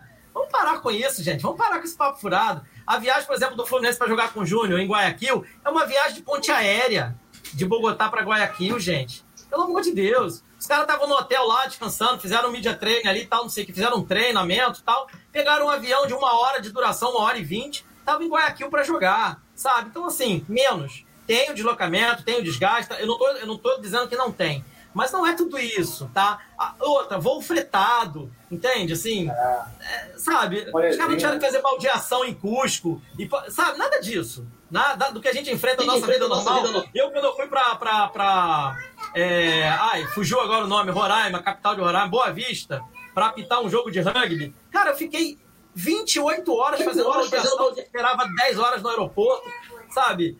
enfim, os jogadores de futebol não passam por isso, gente. Então, assim, não. menos, sabe? Muito, menos. Muito menos. É, então, a gente pegou o melhor dos cenários no nosso grupo, no nosso difícil grupo. A gente pegou um difícil grupo, mas pegou o melhor dos cenários, tá? E sempre os, os colombianos jogaram desfalcados contra a gente. Em todos os jogos. E desfalcado não é desfalcado o Nenê, que seria, ó, graças a Deus. É desfalcado os jogadores-chave deles. São artilheiro. Borja é o artilheiro da Libertadores. Ele não jogou contra a gente, por exemplo. Um cara que nem é centroavante, que é o Valência, fez um gol na gente de centroavante. Pra você ver, o futebol é dessas coisas. Enfim, então assim, eu quero que vocês projetem. A gente não sabe contra qual River vai jogar, em que onde vai jogar, mas assim, cá entre nós, se for em Assunção, vai ser até melhor. Uma viagem bem mais tranquila, sabe? Ir para o Paraguai do que ir para a Argentina. Então, quero que vocês comentem, projetem. Como é que vocês estão esperando que vai ser? é, tirando as muletas que o Roger vai usar, a diretoria vai usar, como é que está a chance do Fluminense? O que, que vocês fariam de intervenção? É, o que, que vocês promoveriam de jogador? Júnior, começa com você.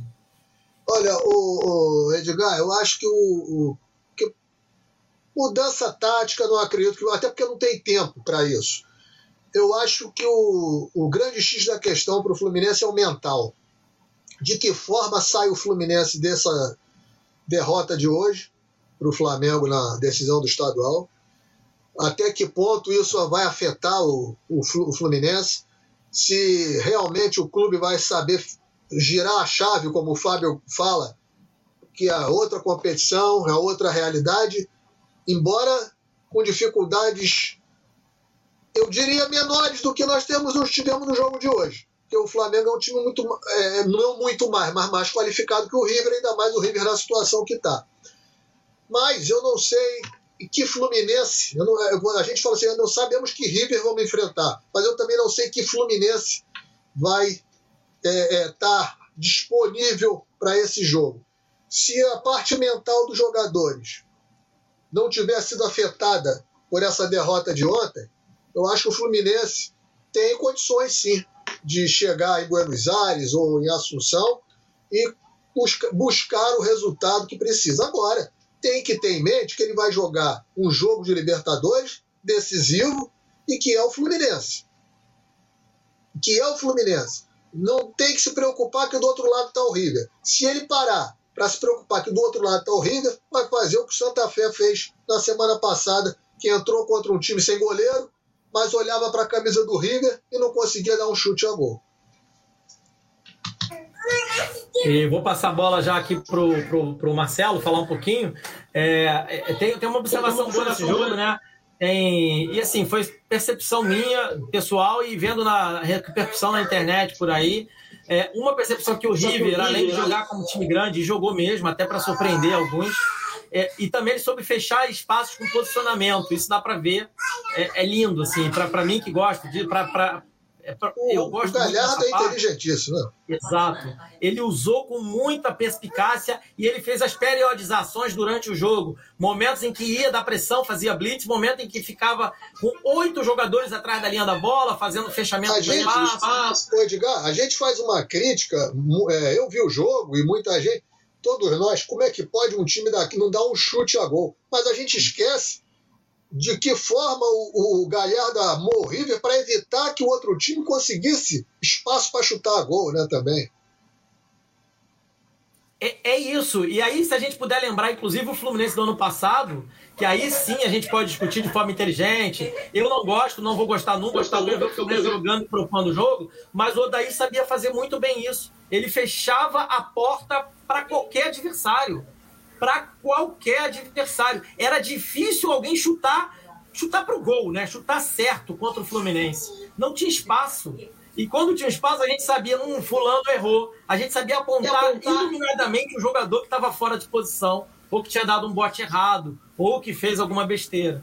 Né? Então, esse mérito o Odaí tem. Não me agrada? Não me agrada. Porque eu quero que o Odaí também saiba fazer outras coisas. O Odaí não, treinador. Por exemplo, o Galhardo mostrou que sabe jogar para frente, dominando, sob pressão, mas na hora que teve que jogar, fechando espaço, botando ali como lá na Inglaterra estão botando um ônibus inglês estacionado ali na frente da área, para o adversário não ter visão do gol. E é difícil quando você não tem visão do gol chutar. Aí vai ser igual o chute do Caio Paulista, quando ele se anima a chutar, chutar e, tal. e tal. E assim, você chuta, mas não vai dar em nada. Sabe? É, você se livra da bola para finalizar. É como no basquete, você tem um tempo cronômetro, até a hora que tem que chutar, você vai lá e arremessa aí. É seja o que Deus quiser. Então, assim, tem, tem esse aspecto para gente analisar. O outro aspecto que eu queria analisar, que algumas pessoas, assim, eu, eu, eu, eu analiso, eu, analiso, ouço, assim, eu, eu, me recuso a de, de imediato, imediato aceitar, aceitar. De que ah, o River comprou o jogo e tal. Gente, não. eu sei que isso aí existe.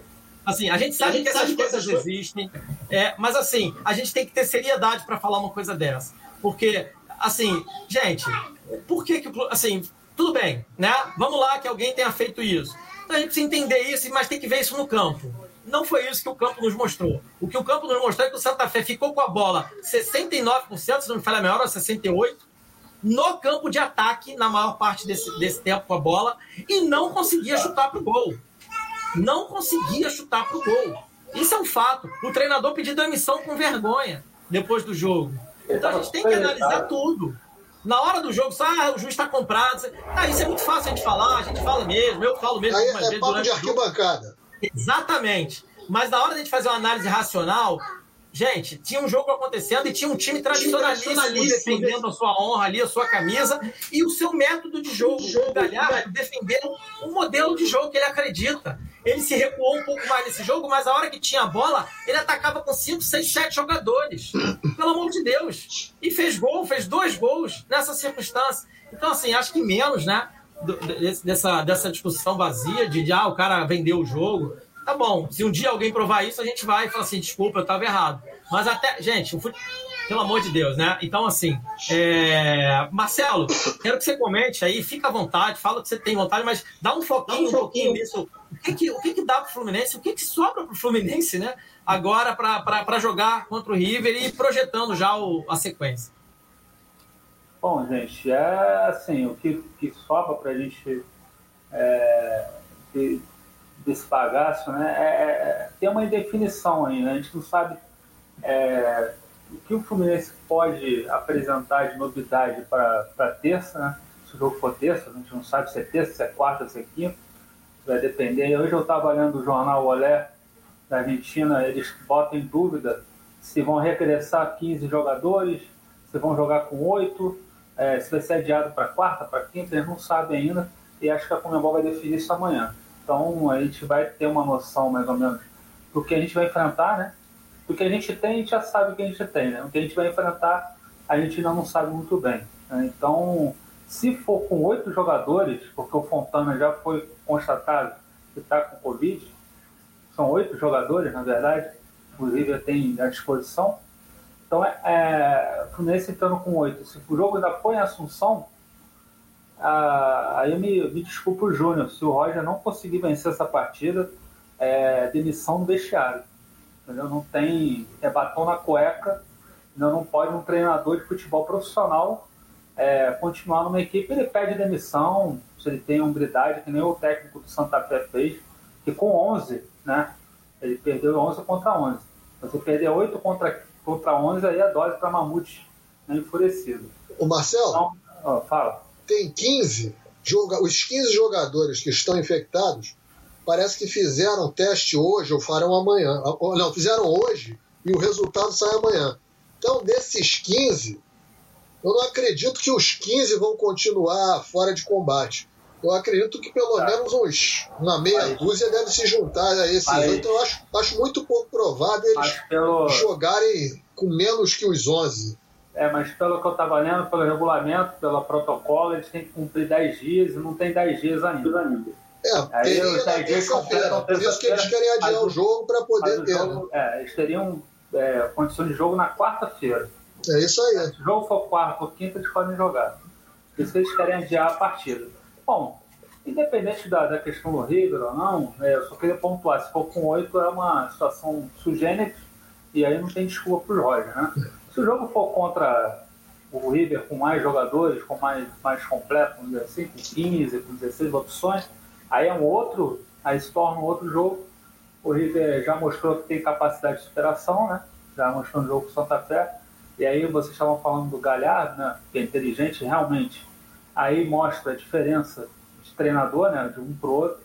É, como o, o, o Galhardo perdeu o time praticamente titular né, um time completo praticamente, ele teve alguns jogadores à disposição e vários jogadores jogaram em posições que não são nem a deles e jogadores que nem vinham jogando. E ele conseguiu é, fazer com que os jogadores entendessem a proposta em pouco tempo e eles conseguiram entender isso e, e aplicaram de uma maneira é, esplêndida. Né? É, tanto o Carrascal foi o melhor em campo para mim, como foi citado pelo Júnior aí, um jogador diferenciado. Teve o atacante que fez o gol, o segundo gol, uma obediência tática incrível, e voltava, e voltava. O time do River cansou, faltando 20 minutos normal, né? É, aquele, aquele momento que o jogador cansa e tem que ter uma substituição, só que não tinha como substituir. Então foi na raça mesmo. A equipe do Santa Fé foi inoperante, talvez ficou nervosa também com a, a camisa, com a situação toda, que eles tinham uma pressão de ter que ganhar a partida para se manter vivo, conseguiram um gol, mas mesmo assim não foi suficiente para chegar à vitória. Eu acredito que o Fluminense, é, na terça-feira, falando agora mais calma, é, eu acho que o Fluminense tem que ir para esse jogo como deveria ter ido hoje contra o Flamengo. Fechar a casinha, entendeu? Se segurar lá atrás, primeiramente, tentar não sofrer. Eles vão vir para cima, como vieram por Santa Fé, para matar o jogo logo no início. Foi uma estratégia super inteligente. Fizeram dois gols, podia ter feito três. Eles praticamente mataram o jogo ali naqueles dois gols iniciais. Eles vão querer fazer isso também, o Fluminense. Com oito não, mas se jogarem com onze, com mais três reservas ali, vão querer matar o jogo igual fizeram contra o Santa Fé. E aí o Fluminense, para mim, tem que fechar a casinha. Bota o Elton, bota o, o, André, bota alguém ali na frente da cabeça de área, fecha, entendeu? Joga com o Danilo mesmo, porque o Egídio é, vai jogar, é um jogador que não tem condições de, de defender. Então ele se defende primeiro e tenta é, uma bola né? Vamos ter que jogar por uma bola. Infelizmente, a gente está pé da vida com essa situação, com esse tipo de jogo, mas para terça-feira não tem muito não tem muito o que fazer, né? A, a gente classifica e aí depois que se classificar a gente vê que, que a Libertadores só volta depois, acho que depois da Copa América, se não me engano. Então vai ter bastante tempo aí para poder fazer uma análise para o psicólogo, é, o seu Roger fazer uma, né, uma ver o que, que ele quer da vida Agora, se o Fluminense perder, eu acho que o, a batata dele pode estar assando sim, porque o Campeonato Brasileiro ele não pode, não vai poder trocar de técnico como, indiscriminadamente como nas outras edições, né? Vai poder trocar uma vez. É, a pressão vai ser grande, a pressão vai ser grande. E a gente sabe que se a pressão for grande, dependendo da maneira como perder também, né? Porque tem muita maneira que perder a classificação, ele pode ser demitido. Agora, é, tem o jogo do Júnior ainda, que gente não tem como falar do jogo só do Rio, nosso jogo, tem que falar do jogo do Júnior. Júnior com, com Santa Fé. É um clássico lá deles, como eu falei isso no, no pós-jogo passado. É um clássico bastante acirrado nas últimas edições. Vai ser jogado na altitude e o Santa Fé não vai querer encerrar a participação dele com derrota. Essa é a nossa esperança. O Santa Fé é um time mais fraco que o Júnior, já mostrou isso. O Júnior vai ter as voltas do Borra, de alguns jogadores titulares. Ainda tem isso, né? Eles perderam para um time desfalcado do Júnior. Eles conseguiu, o técnico conseguiu montar um time minimamente para poder jogar contra o Fluminense conseguiu esse. Também contra o Roger, todo mundo vai conseguir esse, né? Do jeito que ele joga. Mas a, a situação do, do jogo lá do, do Júnior, a nossa esperança é essa, que o, Júnior, que o Santa Fé entre com essa questão de que é um clássico. Então, eles vão jogar para atrapalhar a vida do Júnior. Igual seria aqui se a gente fosse o nosso caso, fosse enfrentar o Flamengo, o Vasco, o Botafogo, e tivéssemos eliminados, a gente ia entrar no jogo para atrapalhar a vida deles. Né? A gente não ia jogar o jogo por jogar. Né? A gente ia entrar, é um clássico, independente da, da, da situação. E, assim, joga na altitude, o Júnior não é da altitude, o Júnior é, da, é de Barranquilha, é nível do mar, então, tudo tem essas complicações do jogo para eles também. Cara, falta pouco, terça-feira tá aí. Vamos ver o que vai ser decidido. Se o jogo for quinta, a gente vai enfrentar o River completo, praticamente. É, se for na terça com, com 8, a gente tem a obrigação da vitória. Né? E eu acho que, no fundo, no fundo, a gente tem que ter dignidade. Chegar lá, jogar. É, com, com seriedade, né? E, e, não, ter, não ter essa questão do, do não, não pensar na derrota para o Flamengo, esquecer, já passou, né? já foi, e os jogadores botarem em mente que tem que é, entrar e honrar a camisa. Só isso. A gente só pede isso, que entre terça-feira e corram. Corram, lutem, briguem, que a gente vai entender. Agora, se chegar lá, jogar com como às vezes é, alguns jogadores, eu, eu, falo aqui que não é para criticar os jogadores, né? Mas assim, tem jogadores que realmente às vezes tem que ficar mais ligado na partida, mais focado na partida, porque a Libertadores não permite você desfoque da partida por 10, 15 minutos. pode ser fatal, como foi contra o Júnior, né? A equipe entrou, se desligou por um momento e acabou achando que ia chegar, ia virar o jogo com o Santa Fé, tomou o segundo gol e aí ficou perdida completamente na partida. É isso, eu espero que o time honre a camisa lá terça-feira. Perfeito, Marcelo. Um panorama bem, bem completo, já com opinião.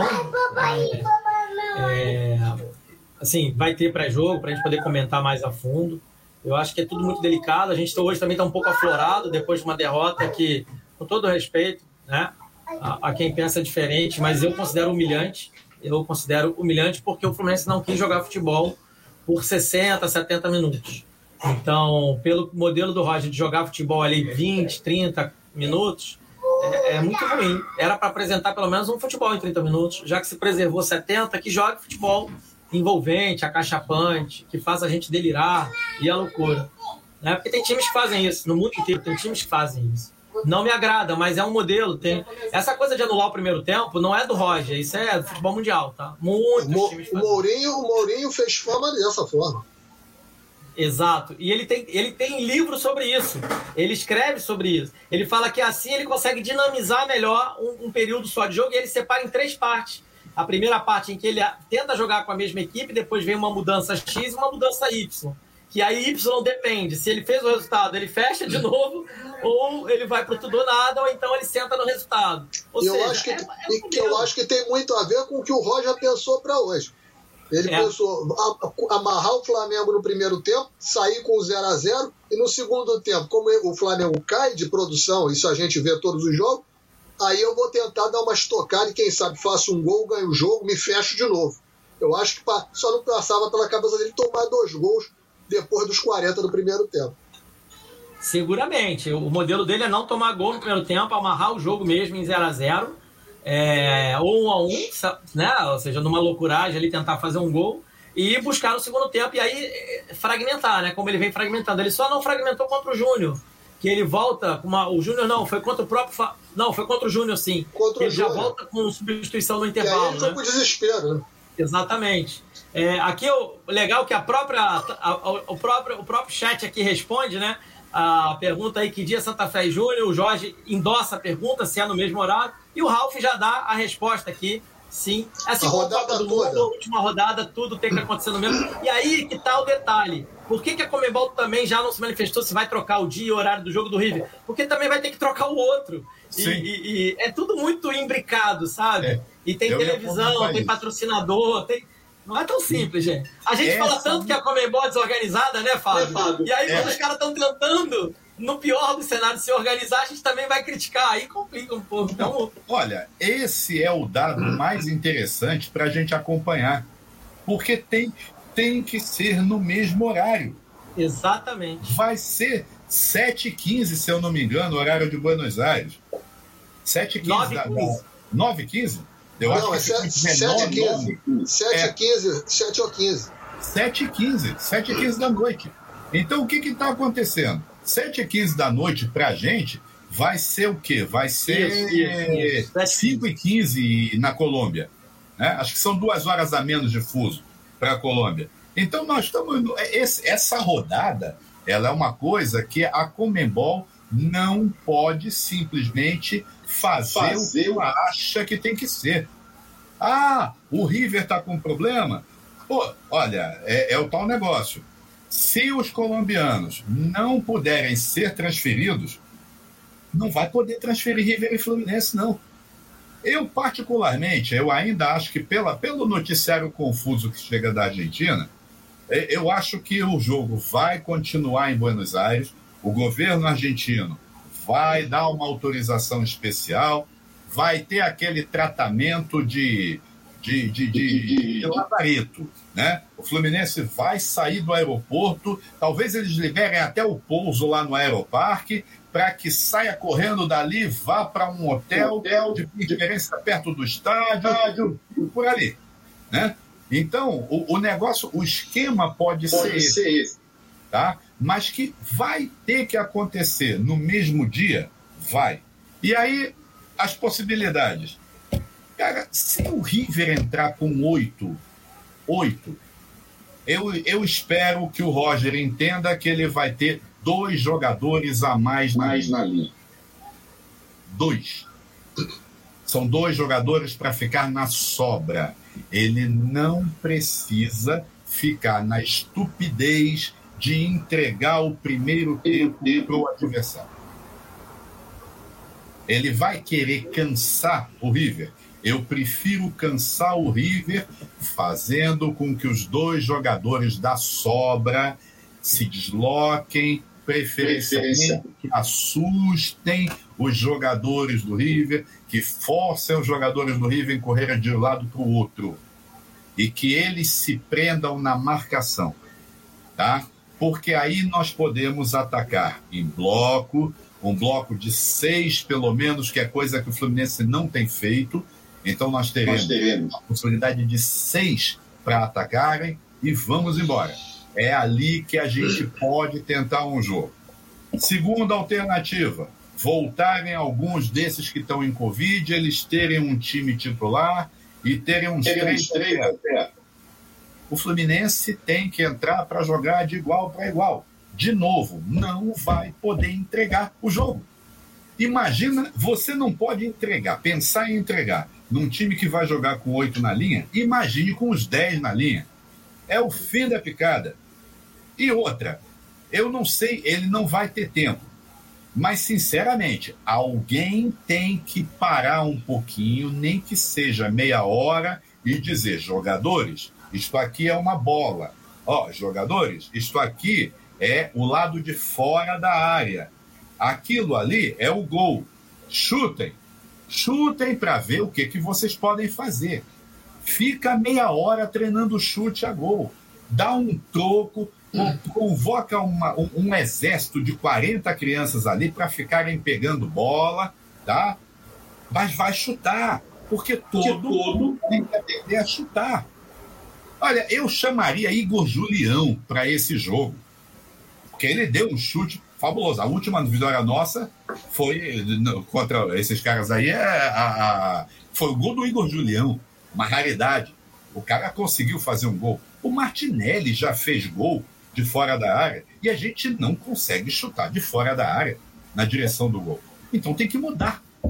Tem que mudar. É horrível isso.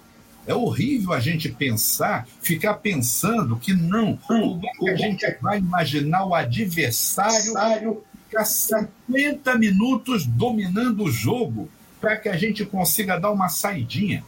Ô, Fábio. Oi. Eu acho que qualquer mudança a nível de esquema tático, de mudança de estilo no Fluminense hoje, com o Roger, passa por um nome, chamado Fred. Sim. Não estou dizendo do Fred sair do time, não. Estou dizendo do Fred comandar essa modificação. E não é Sim. rebelião, não. É do Fred chegar no Roger e conversar, Exato. Roger, desse jeito não vai dar. É. E olha... É um cara hoje que tem moral e tem condições de buscar isso. Sim. Olha, ô, ô Júnior, eu, vou até, eu vou até, vou até mais além. Eu acho, eu acho que se o Nenê ele entender que, olha, para esse tipo de competição, a coisa já complicou para mim, já começou, já começou a complicar. Porque ele e o Fred são os líderes desse grupo. O Nenê foi muito feliz quando ele se associou ao Fred. A gente sabe que os jogadores respeitam pra caramba os dois. Só que o Fred é quem tem história no Fluminense. Então, se, nós, se eles dois pegarem essa sua ideia, eles se conscientizarem, chegarem para o Roger e dizer: escuta, não dá, a gente está perdendo, a gente está sendo criticado, a nossa torcida está sendo espezinhada desde sábado. Vamos mudar, vamos dar uma satisfação, vamos honrar a, a, a camisa que a gente veste eles precisam fazer isso. Agora, tem uma outra coisa também. É você tocou num ponto interessante para ver como essa febre do professor pegou. A gente vai voltar, se a gente voltar no tempo, a gente vai ver os times que tinham figuras proeminentes, eram líderes mesmo, a gente vai ver que o líder, o, o líder, o líder ouvia tudo. Podia ver as ordens mais bárbaras do de fora. Mas os líderes chegavam no campo, eram eles ali conversando. Então veio uma conversa de pé de, orelha, de pé de orelha. Escuta, vem cá. Eu acho que o nosso técnico aí, ele falou besteira. Esse esquema não está dando certo. Mas como a gente, a gente entra em campo, começa o jogo e vamos fingir que está obedecendo a ele, mas aos poucos a gente mexe aqui, mexe ali, mexe lá, vamos pegar as nossas características e vamos para frente. Quantas vezes não isso não aconteceu que a gente sabe da história? Ô, ô, Fábio. Só que agora os jogadores eles são robozinhos. Exatamente. Olha, 1975 o, o, ou melhor, 1975, exatamente.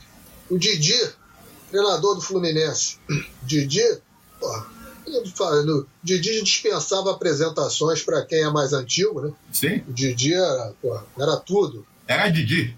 Era Didi. O Didi dava treino no Fluminense de paletó e gravata. Sim. Para vocês terem uma noção, em Laranjeiras, paletó e gravata, sapato de cromo inglês.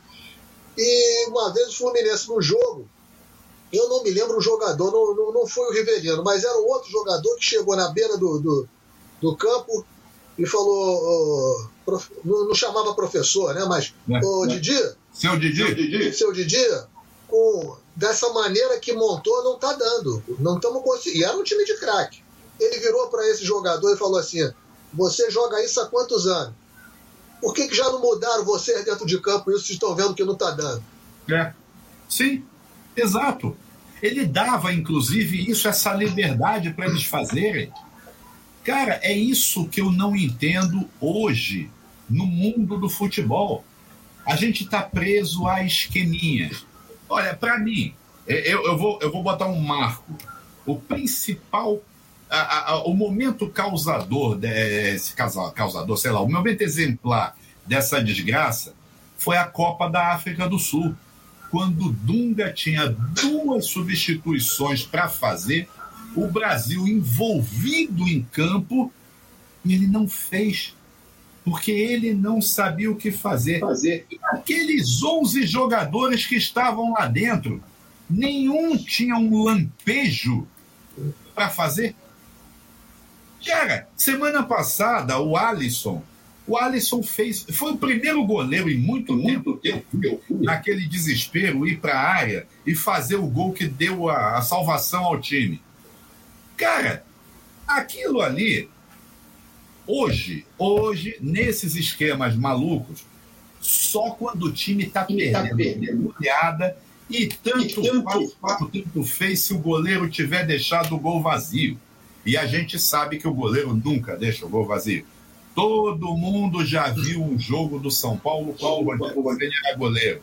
Quando ele saía para cobrar uma falta, uma falta, tinha um jogador dentro do gol e um outro, e um outro jogador, na frente da área.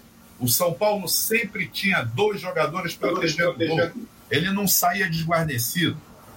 Então, cara, isso é coisa que precisa ser trabalhada. Os jogadores eles precisam pegar. Hoje no Fluminense eu vejo Fred e Nenê como eles são uma parceria. Eles é que tem que chegar e falar com o Roger. Ó, oh, Roger, não dá. Tá difícil. Isso. Ou então eles pegam os, os, os jogadores, o, o elenco que está escalado e eles dois estão lá dentro eles próprios fazem uma modificação de uma forma discreta ou não, tanto faz, para poder melhorar o quadro do jogo. Se isso não acontecer, o Roger, o Roger vai mostrar que ele tem o domínio do time, mas que o time não vai. Né? Ou seja, é mais ou menos isso aí. Cara, é complicado, é muito complicado a gente ficar pensando nessa restrição. É só restrição, restrição, restrição. Cara, se a gente, se, olha, voltando para um, um passado mais remoto ainda, se a gente ficasse com medo, a gente não tinha descido das árvores a 300, a 300 minutos. É, Fábio, isso, isso vou aproveitar e, de novo, né? Não é parecer que eu falei tudo que precisava ser falado, mas na live eu toquei nesse ponto, porque eu, eu coliguei com o jogo passado do Flamengo, em que teve um lance no primeiro tempo que o Calegari, Calegari nitidamente ele teve uma, teve coragem, uma coragem, de romper a ordem do Roger e, e foi pro ataque. Sim. Porque todas as outras jogadas que ele tinha a bola, ele voltava o corpo e virava e tocava para o zagueiro. Uma escapada Sim. que ele foi com o Kaique, muito provavelmente os dois que são da base do Flu, falam assim: vai, neguinho, vai que eu te apoio e tal, não sei que essa linguagem que o jogador usa. Ele é. foi. Aquele cruzamento que o Fred fura e termina com o Nenê dando um calcanhar pro Biel que chuta travado. Foi é. a única jogada de perigo do Fluminense no primeiro tempo. Uma rebeldia do jogador. Tem uma história linda que vocês devem conhecer, certamente conhecem, do Newton Santos, grande lateral, né? Que se tornou lateral atacante por rebeldia individual era uma ordem que eram quatro zagueiros, o lateral não passava de um meio campo. Ele foi o primeiro zagueiro, é, história mundial, todo mundo conhece. Ele foi o primeiro e falou, cara, assim, ah, aqui tá maluco, eu vou lá ajudar os companheiros a fazer gol, senão a gente não ganha o jogo. E ele conta essa história, contava, contava essa, história. essa, história. Então, assim, essa rebeldia, ela, ela, ela é natural. E essa Sim. coisa mesmo, ó, eu subo, fica aí pra mim, cara. Fica aí que eu vou subir. Essa coisa, o jogador, essa linguagem, o jogador tem que ter essa liberdade, sim. Tem que ter. Tem, tem que, que, ter, ter porque são esses lapsos em que as coisas acontecem. E, e as revoluções também em esquema de jogo, para quem fala em esquema, gosta do esquema de jogo, o 3-5-2 ele nasce justamente quando os laterais começam a subir. E aí, automaticamente, o lateral para subir, ele pega o volante e tem menos é, é, é, moral no elenco e fala assim: ó, tu fica quando eu subir, cara. Tu afunda e ajuda os zagueiros lá, hein? É. E aí as coisas vão se criando. E aí o treinador, o treinador, aí, não, o treinador genial criou o esquema, criou bolhufas. O artista, o artista do espetáculo é o jogador. O treinador ele tem que entender e tem que começar a dar característica para o jogador. E aí vem o outro pronto do Roger, né? O Roger não faz isso. Ele não faz isso. Primeiro que ele não dá liberdade para os atletas jogar. E ele não estimula essa rebeldia, né? Do, do, jogador falar, meu filho, você gosta de sair tocando? Vai, vamos lá. Vamos lá. E aí também tem que ter. Aí, aí vem o lado do treinador que eu sempre reclamo. Ele tem, assim, já são três, quatro jogos assim, cara, Desculpa, você não é atacante, meu filho. Que é o que eu, eu falo, por exemplo, do Caio Paulista. É, eu, assim, pra, não, a gente não, não, não fazer uma coisa gerúndia é nessa hora É nessa hora que faz falta a gente viver o dia a dia, né? Porque com esse é. negócio de sem treinamento a gente não vive. Porque eu gostaria realmente de ter a, a certeza de que é o Roger que inibe, ou se os caras que não têm personalidade mesmo, para tentar também. Também. É outra dúvida, é uma dúvida que eu também tenho. Exato. Porque, veja bem, é, é, a, apesar de que uma coisa que eu acho interessante, é, na média, as entrevistas dos jogadores do Fluminense, eles até falam, é, falam bem, falam corretamente, eles, a, a, ele, ele, ele, eles conseguem concatenar as ideias, as frases. As frases. Mas a gente não percebe isso como um, um, um sintoma de, de, de, uma inteligência dentro do campo. campo. Eles estão sempre naquela coisa de obedecer a esquema, esquema, esquema. Gente, isso não dá mais. O, o que diferencia o craque é justamente o lampejo, a diferença, a, aquela jogada que ninguém imagina fazer mas o cara, peraí, mas ninguém nunca fez, mas eu vou tentar e de repente dá certo. Por que, que a gente viveu uma época no futebol brasileiro com uma, uma, uma quantidade? Aquilo ali não era nem uma safra, era uma floresta amazônica dos bons tempos, com jogadores de verdade espalhados pelo Brasil inteiro. Por quê? Porque os caras tinham isso. A, a, sei lá, às vezes eu acho que o, o fim do campinho de várzea acabou com o futebol. Porque hoje o, o, eu o, acho também. o garoto, é, o garoto, ele joga salão. Se no salão ele estiver bem, o treinador dele vai falar com o treinador do time de futebol. Ó, oh, esse moleque aqui é bom, aquele ali também, o outro vai, mas aquele, aquele um ali, ali o dois, o, não, não serve para nada. Vamos tirar eles. Mas os outros você leva para o campo, que vai ser, vai, vai, dar bom jogador. A gente não tem olheiro. Ô, ô, ô Fábio, Pode. antigamente, se você pegar esses caras todos, ex-jogadores, você vai ver que ele chegou. Você chegou. Ah, Paulo César chegou no Botafogo quantos anos? Ah, eu cheguei no Botafogo com 14, 15 anos. O pai dele, o Marinho, o pai adotivo, era treinador É. e levou.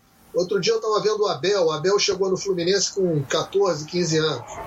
Hoje em dia, os garotos chegam com 8 anos, né? Tem sub-5, sub-7. E já nessa idade, que se você pegar qualquer profissional de educação física com a devida especialização para treinador de futebol, ele vai falar para você que isso é a idade lúdica, em que você tem que deixar o menino se desenvolver, desenvolver.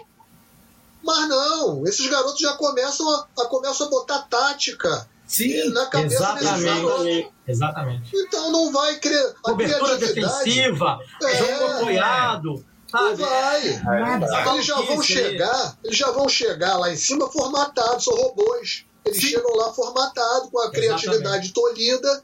Tá Exato. entendendo? É isso. Olha, Infelizmente. Júnior, Júnior, a, a, a, única, a única coisa que se tolhia quando eu era criança era o seguinte: o gordinho era o goleiro.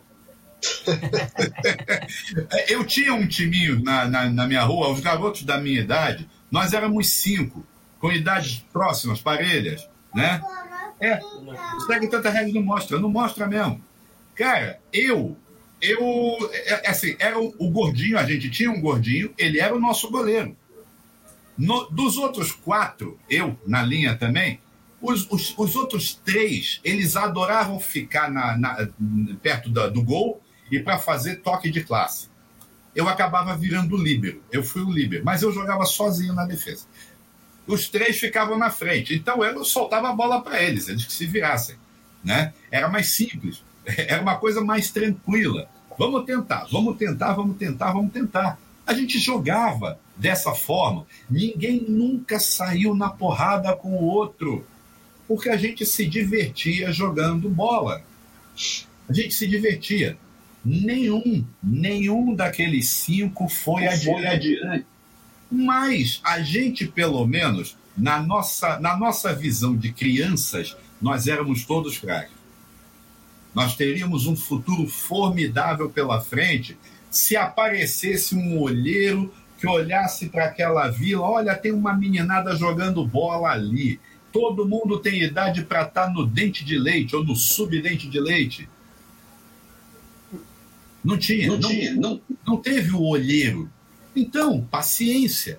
Se o futebol perdeu grande coisa comigo, não sei. não vou falar pelos outros quatro também. também. Mas veja bem, quantas crianças naquela época faziam exatamente isso? Eu sou criança dos anos 60, início dos 70. A, a minha geração jogava na rua. A gente jogava descalço. Estourando o dedão no paralelepípedo. Marcava, marcava o gol com chinelo, né? Com chinelo. Não, a gente, é justamente o chinelo era o gol. Pô, a gente arrancava tufo às vezes do mato, né? Quem já não deve ter feito isso num subúrbio, que nem eu morei, a gente ia numa calçada que tava cheia de mato, arrancava um tufo com raiz e tudo, com terra, e era uma trave de. É, qualquer coisa marcava o gol ali. Qualquer pedacinho de coisa. madeira, um pedaço de ferro.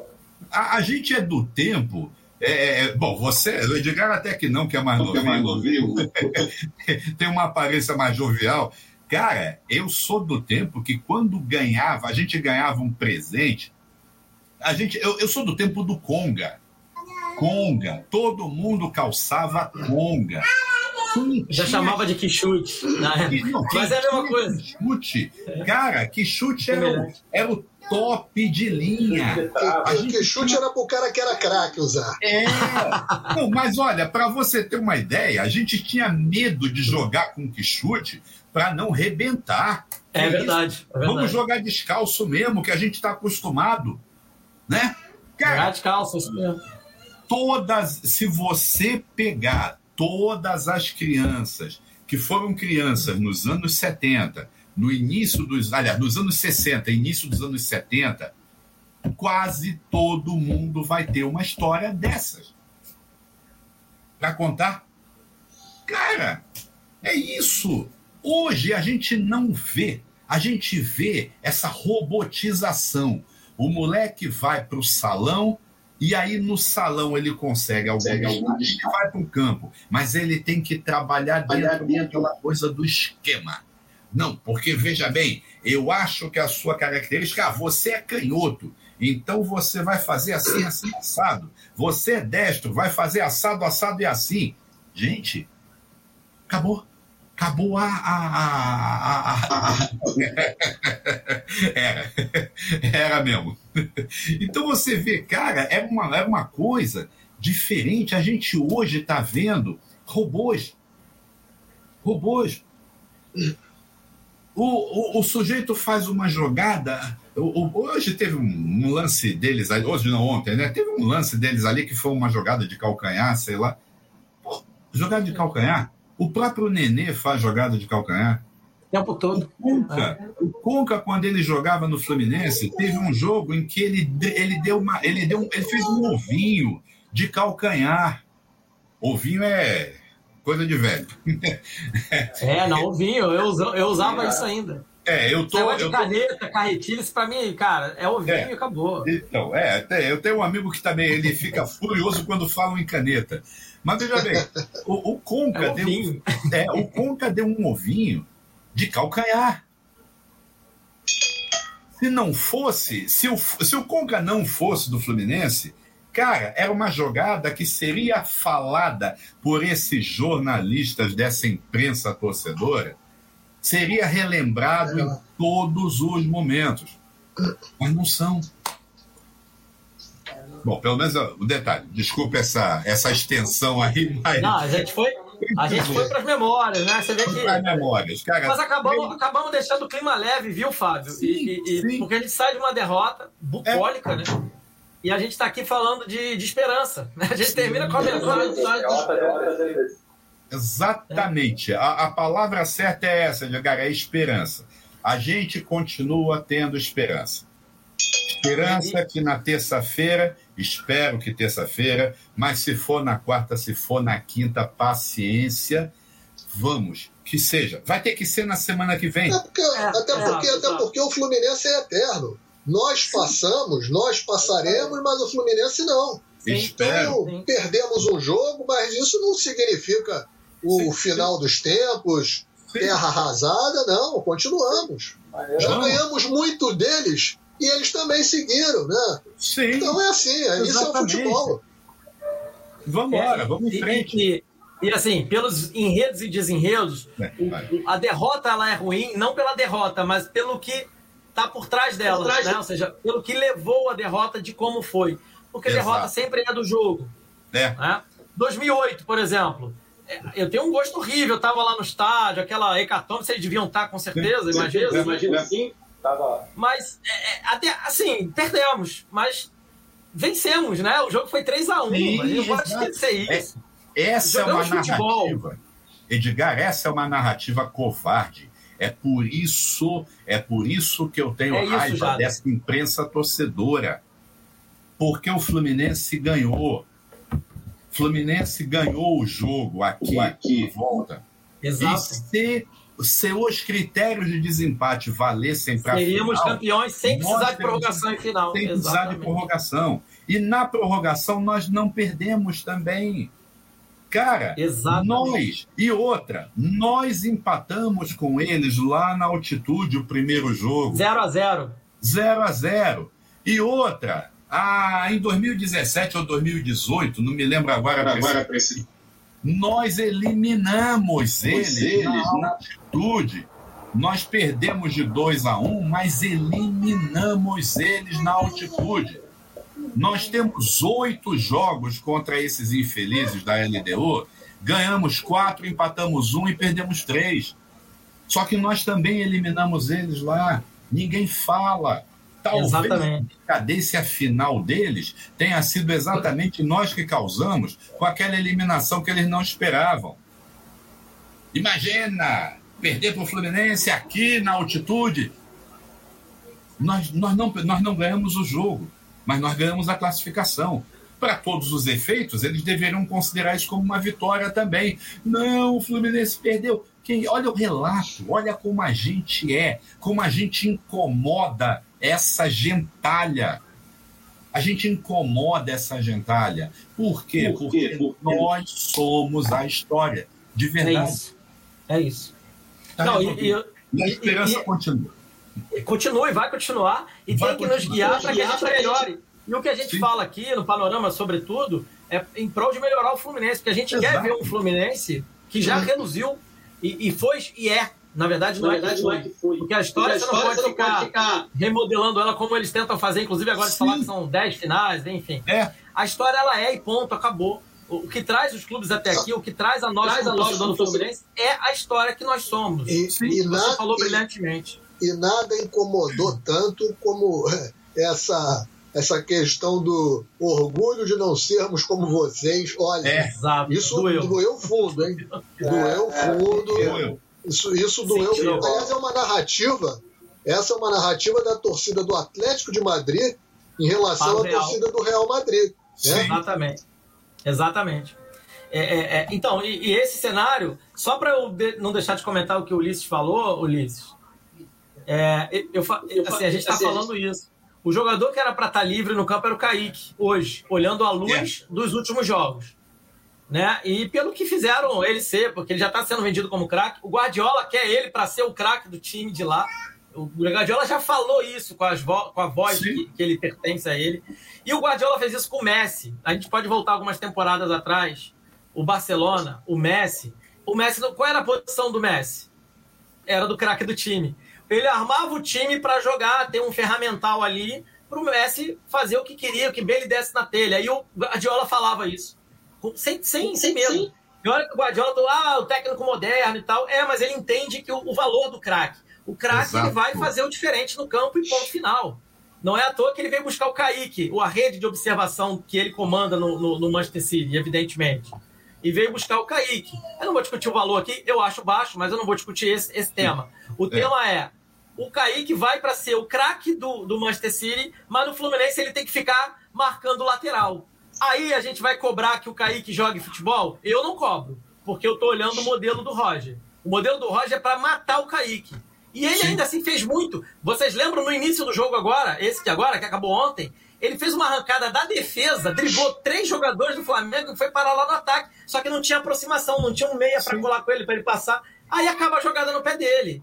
É óbvio. Ele lá fez é. muito. Então, assim, é um jogador diferente, gente. Sim. É um jogador diferente. E não assim, é difícil. A gente não vê o Nenê. Aí querem emplacar o Nenê nessa narrativa. O Nenê recebe o último passe. Aí é moleza, até, cara. Aí não andou desmerecendo o Nenê, ele tem a qualidade. Mas assim, aí é mole. Você monta um time todo para ficar trabalhando igual doido, para sobrar uma sobrar bola uma... para ele finalizar. E outra, o Roger tentou impor o Nenê até o final do jogo. É que chegou até do momento que ele falou: ou eu tiro, ou talvez vai ser 7 a 0 aqui, 6 a 0 porque todo contra-ataque era de roubada de bola, de pressão sobre o Nenê. Né? Assim, já no segundo tempo, quando entrou os pontas novos. Mas enfim, pessoal, eu vou pedir agora, estamos aí três horas de live. Acho que foi. Nossa, falamos de tanto assunto. Saímos do Fla-Flu, fomos falar de formação, de, de futsal, de futebol de rua. Eu, achei, eu adorei estar com vocês nesse papo. Assim, me diverti e aprendi muito. Acho que a galera que está com a gente aqui, tem uma galera que está comentando até agora, o Ulisses, é. o, o, o, o, Ralph, o Jader, o Bruno, sim, que são os heróis da resistência que estão comentando, mas tem assim quase, sim, 30, quase 30 pessoas, pessoas online.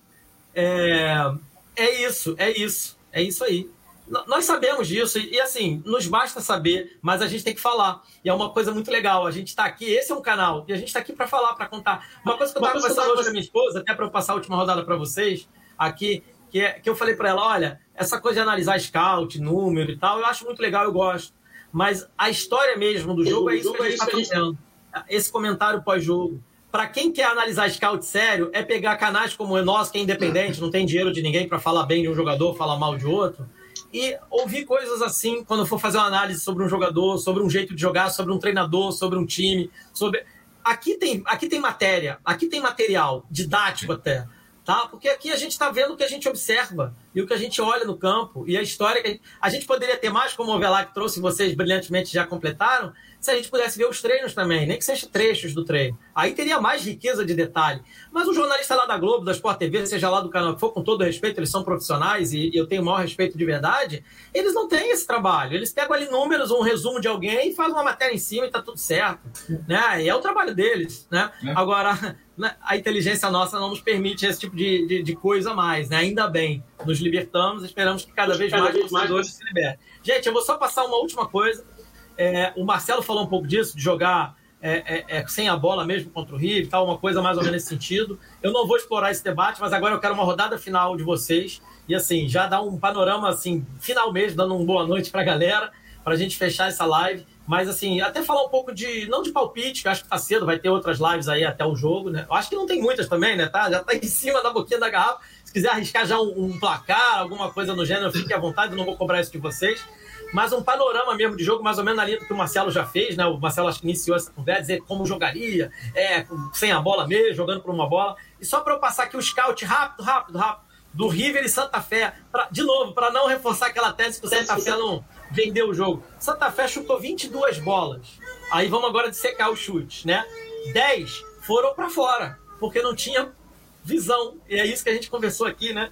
10 foram para fora. Sete foram travadas por algum jogador bem posicionado do River, dando combate e fechando espaço. Só cinco foram na direção do gol. Aqui tá, e uma delas o gol, uma uma defesa que o Enzo Pérez fez uma. O pessoal brincou que ele fez uma defesaça. Jogou para escanteio uma bola que é difícil para um jogador que não é goleiro. Né? Se, se, o chutador acho que chuta um pouquinho mais forte, o Enzo não via aquela bola. Mas assim, ele defendeu, estava lá, fez o papel dele. E fez outras defesas, bolas um pouco menos fortes, tudo bem, tá tudo certo mas muito em função do que o River trabalhou. O River, por sua vez, teve nove chutes, três para fora, seis na direção do gol, duas entraram. Aqui tá, gente, o número tá aqui, ele ajuda a gente a entender, para quem até não assistiu o jogo. O, o, Santa Fé chutou muito, buscou muito gol, não teve espaço. O River teve espaço, porque explorou os contra-ataques, sobretudo. Então aqui o jogo está aqui, não tem. Pra... Eu vi o jogo todo, acho que alguns aqui devem ter visto. Eu não vi. O River jogou futebol. Jogou com limita. Ah, e o principal que eu ia dar. A posse de bola do River é a do Fluminense, 30%. O River Vai. jogou com 30% de posse, ganhou de 2 a 1 Então, assim, é possível ganhar o jogo sem a bola, mas tem que finalizar. O River finalizou seis no gol. O, no jogo de ontem, o Fluminense só finalizou uma no gol, tirando o pênalti. Aí não tem, você, não tem, não dá. Se você tem a proposta de dar a bola para o adversário, você tem que ter um contra-ataque. Você tem que ter o um contra-ataque. Se você dá a bola para o adversário e contra-ataque, é suicídio. Exatamente, que é, que é isso que a gente falou bastante aqui. Então agora minha rodada final, vou começar aqui pelo Júnior, vou rodar assim como está a minha tela, que eu estou vendo dessa forma. Então vai Júnior, Fábio, depois o Marcelo. Nem precisa voltar para mim, sai do Júnior, vai pro Fábio, senão eu engato a matraca aqui, vou até Vou esticando a live. Gente, consideração final, faz o último panorama e uma boa noite aí. É, dizer primeiro que um prazer ter estado aqui com vocês.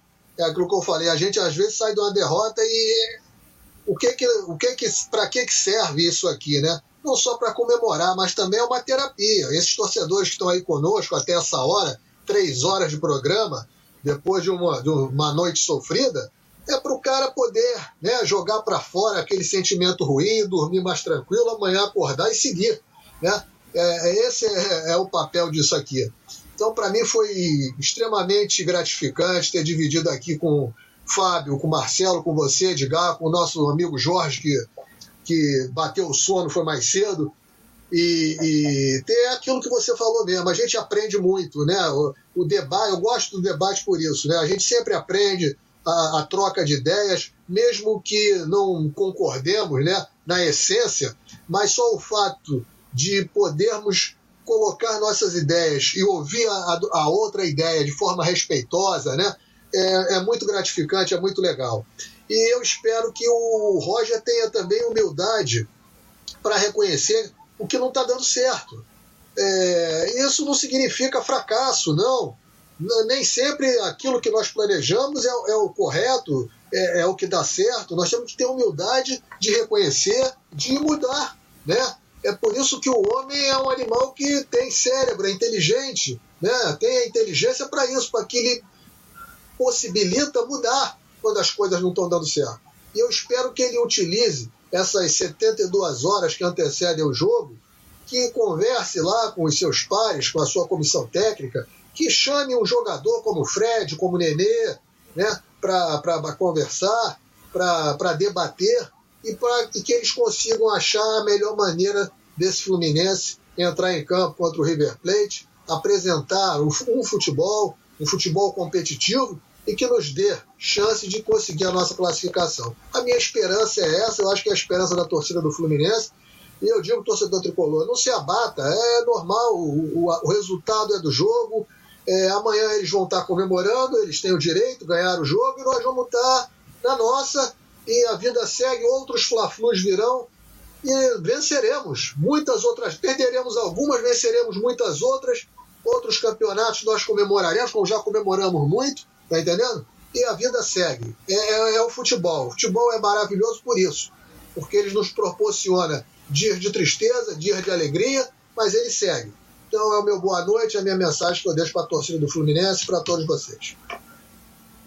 Bom, Bom eu, eu também, também, gostaria de agradecer essa participar dessa live de hoje, porque realmente não apenas pelo tempo que ela durou, que foi tá, tá uma live intensa, mas pela troca de experiências, a troca de realidades, até os desabafos que a gente acabou fazendo em funções eh, não, não desejáveis, né? Mas vamos lá. É, a minha esperança é essa mesmo. Eu já tinha falado antes do que, que eu acho que deveria ser, seja contra 8, seja contra 11, a gente precisa.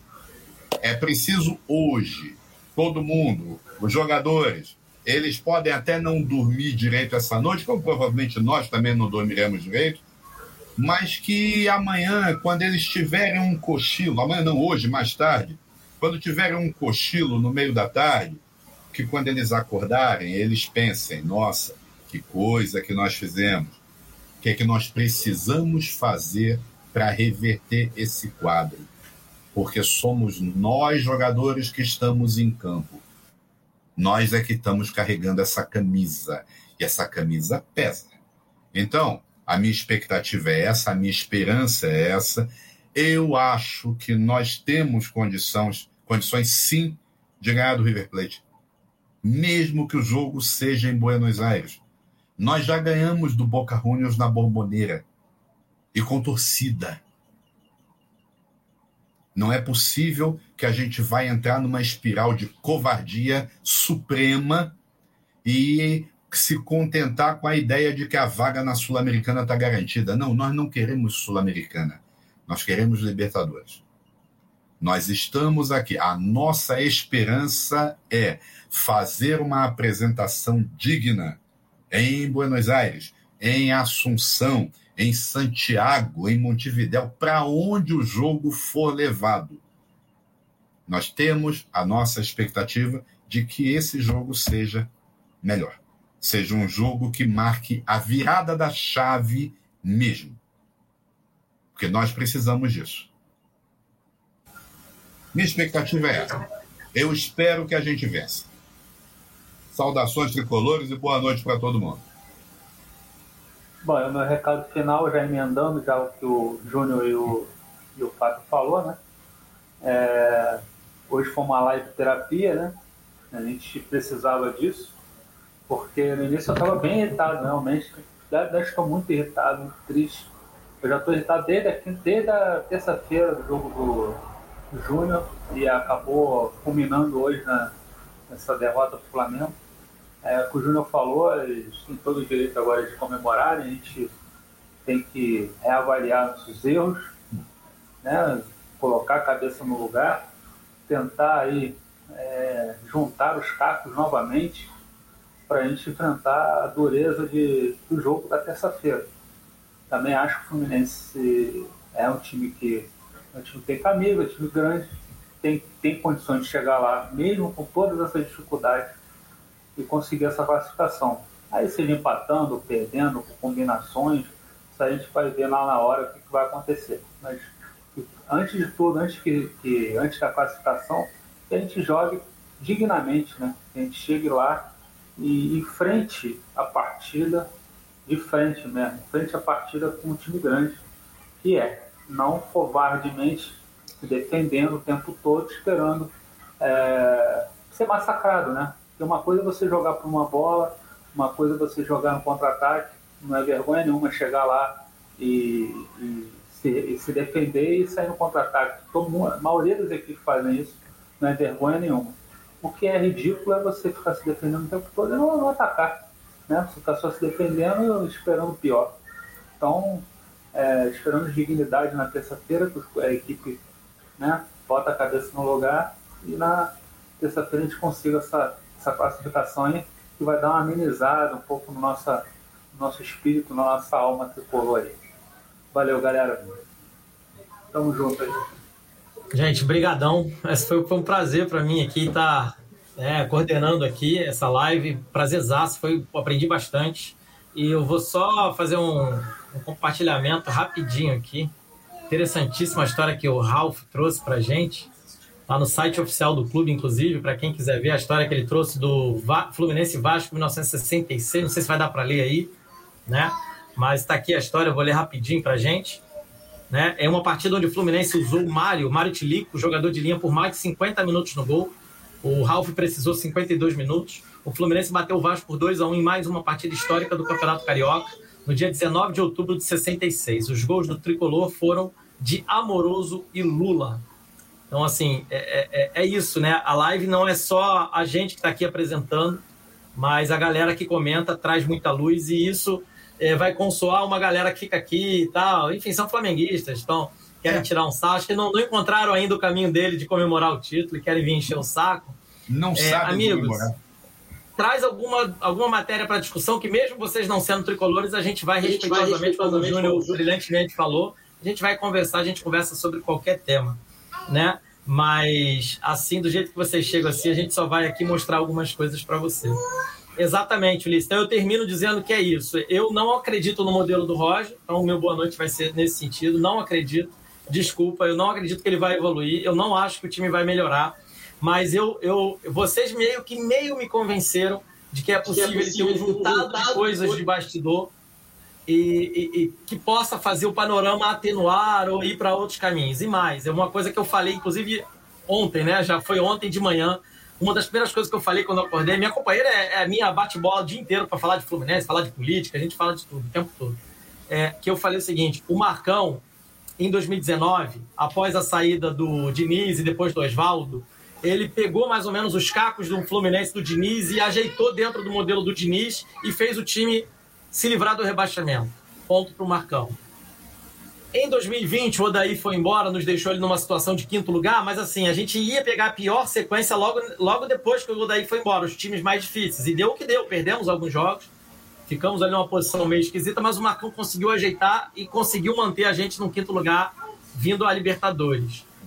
O que eu quero dizer de tudo isso? Talvez o Marcão não esteja pronto para ser treinador, porque aí tá uma coisa que eu falei para minha companheira. Eu acho que ele não tem ideias ainda, assim como o Roger não tem. Eu acho que ele não tem ideias de promover, de trazer conhecimento, de trazer coisas. Mas ele sabe ajeitar dentro de um modelo que ele vê e acha que pode funcionar com o jogador certo na posição certa. Então talvez ele seja um cara para ser ouvido pelo Roger. Porque ele é um cara que está tá, no um tempo, conhece esses jogadores, conhece onde cada um pode render melhor. Então, tá, sabe, eu acho que está na hora. E aí, você, como eu falei, vocês meio que me convenceram. Está na hora de fazer um juntado de quem está ali e falar, gente, vamos levar isso aqui de verdade, assim. Não estou dizendo que eles não trabalham sério, mas fala assim, cara, vamos, vamos trazer o que, tá, o que tava dando certo, o que funcionava. Vamos, vamos achar, vamos junto, vamos construir junto. E aí chamar jogador, comissão técnica, sabe? Essa hora eu acredito nisso. Mas, de novo, vou insistir. Não acredito que o Roger, o vai, Roger fazer vai, fazer isso sozinho. Se o Roger seguir, é ele que escala mais o Nenê, o vestiário, mais o Mário, o Uran, sabe-se lá, que Deus quem que escala o Fluminense, eu não acredito. Porque não estou vendo trabalho para isso. Mas disso que vocês me convenceram, eu acho que é a nossa esperança e também é o que os nossos amigos brilhantemente já colocaram aqui, né? É, é isso aí é uma outra coisa, mas acho que foi, foi isso aqui do Ulisses. Né? O Fluminense não tem impossível para ele, então eu vou terminar dando meu boa noite é, nessa linha. E obrigado por vocês estarem aqui. Foi uma terapia mesmo. Eu estou saindo bem leve daqui, porque estou vendo horizontes. Horizonte. E que um jogo desse, não só o jogo o dia inteiro, e saber que o Roger não ia fazer e tal, deixou a gente bem estressado, bem travado. E agora eu saio daqui com muita alegria para a gente fazer outras e outras e outras e outras lives, para a gente seguir debatendo o nosso tricolor. Pessoal, Se quiserem dar um último adeus aí, falar alguma coisa, vacina já, voto online já. Isso. E aí? Voto online. Um abraço quem ficou com a gente até agora. Mesmo os flamenguistas que estão vindo aqui, pessoal, vai tomar uma cerveja, vai comemorar, seja feliz. Pra gente, a Isso- gente já virou essa página. O fato deles estarem aqui uma hora dessa assistindo, mesmo que de forma zombeteira, mostra o quanto nós somos importantes para eles, né? Porque eu jamais Exatamente. perderia meu tempo. Nunca fiz isso. Até Vi Jamais. flamenguista falar ainda? Jamais, pelo amor. Jamais. Mas muito obrigado pela, pela, Obrigado, É. obrigado. pela Obrigado, audiência. Espero que Obrigado tenha pela aprendido um pouco com, com- com a galera que tá no chat e com, É. com a conversa aqui. Tá- tá- Saiu Aqui daqui é mais, história, mais tá? frente. A- a- Eles aprenderam agora que aqui é história. Exatamente. Gente, bom domingo Boa aí. noite, saudações tricolores a todos. Saudação, galera que com a gente. Tchau, tchau. Valeu, saúde para todos. Valeu.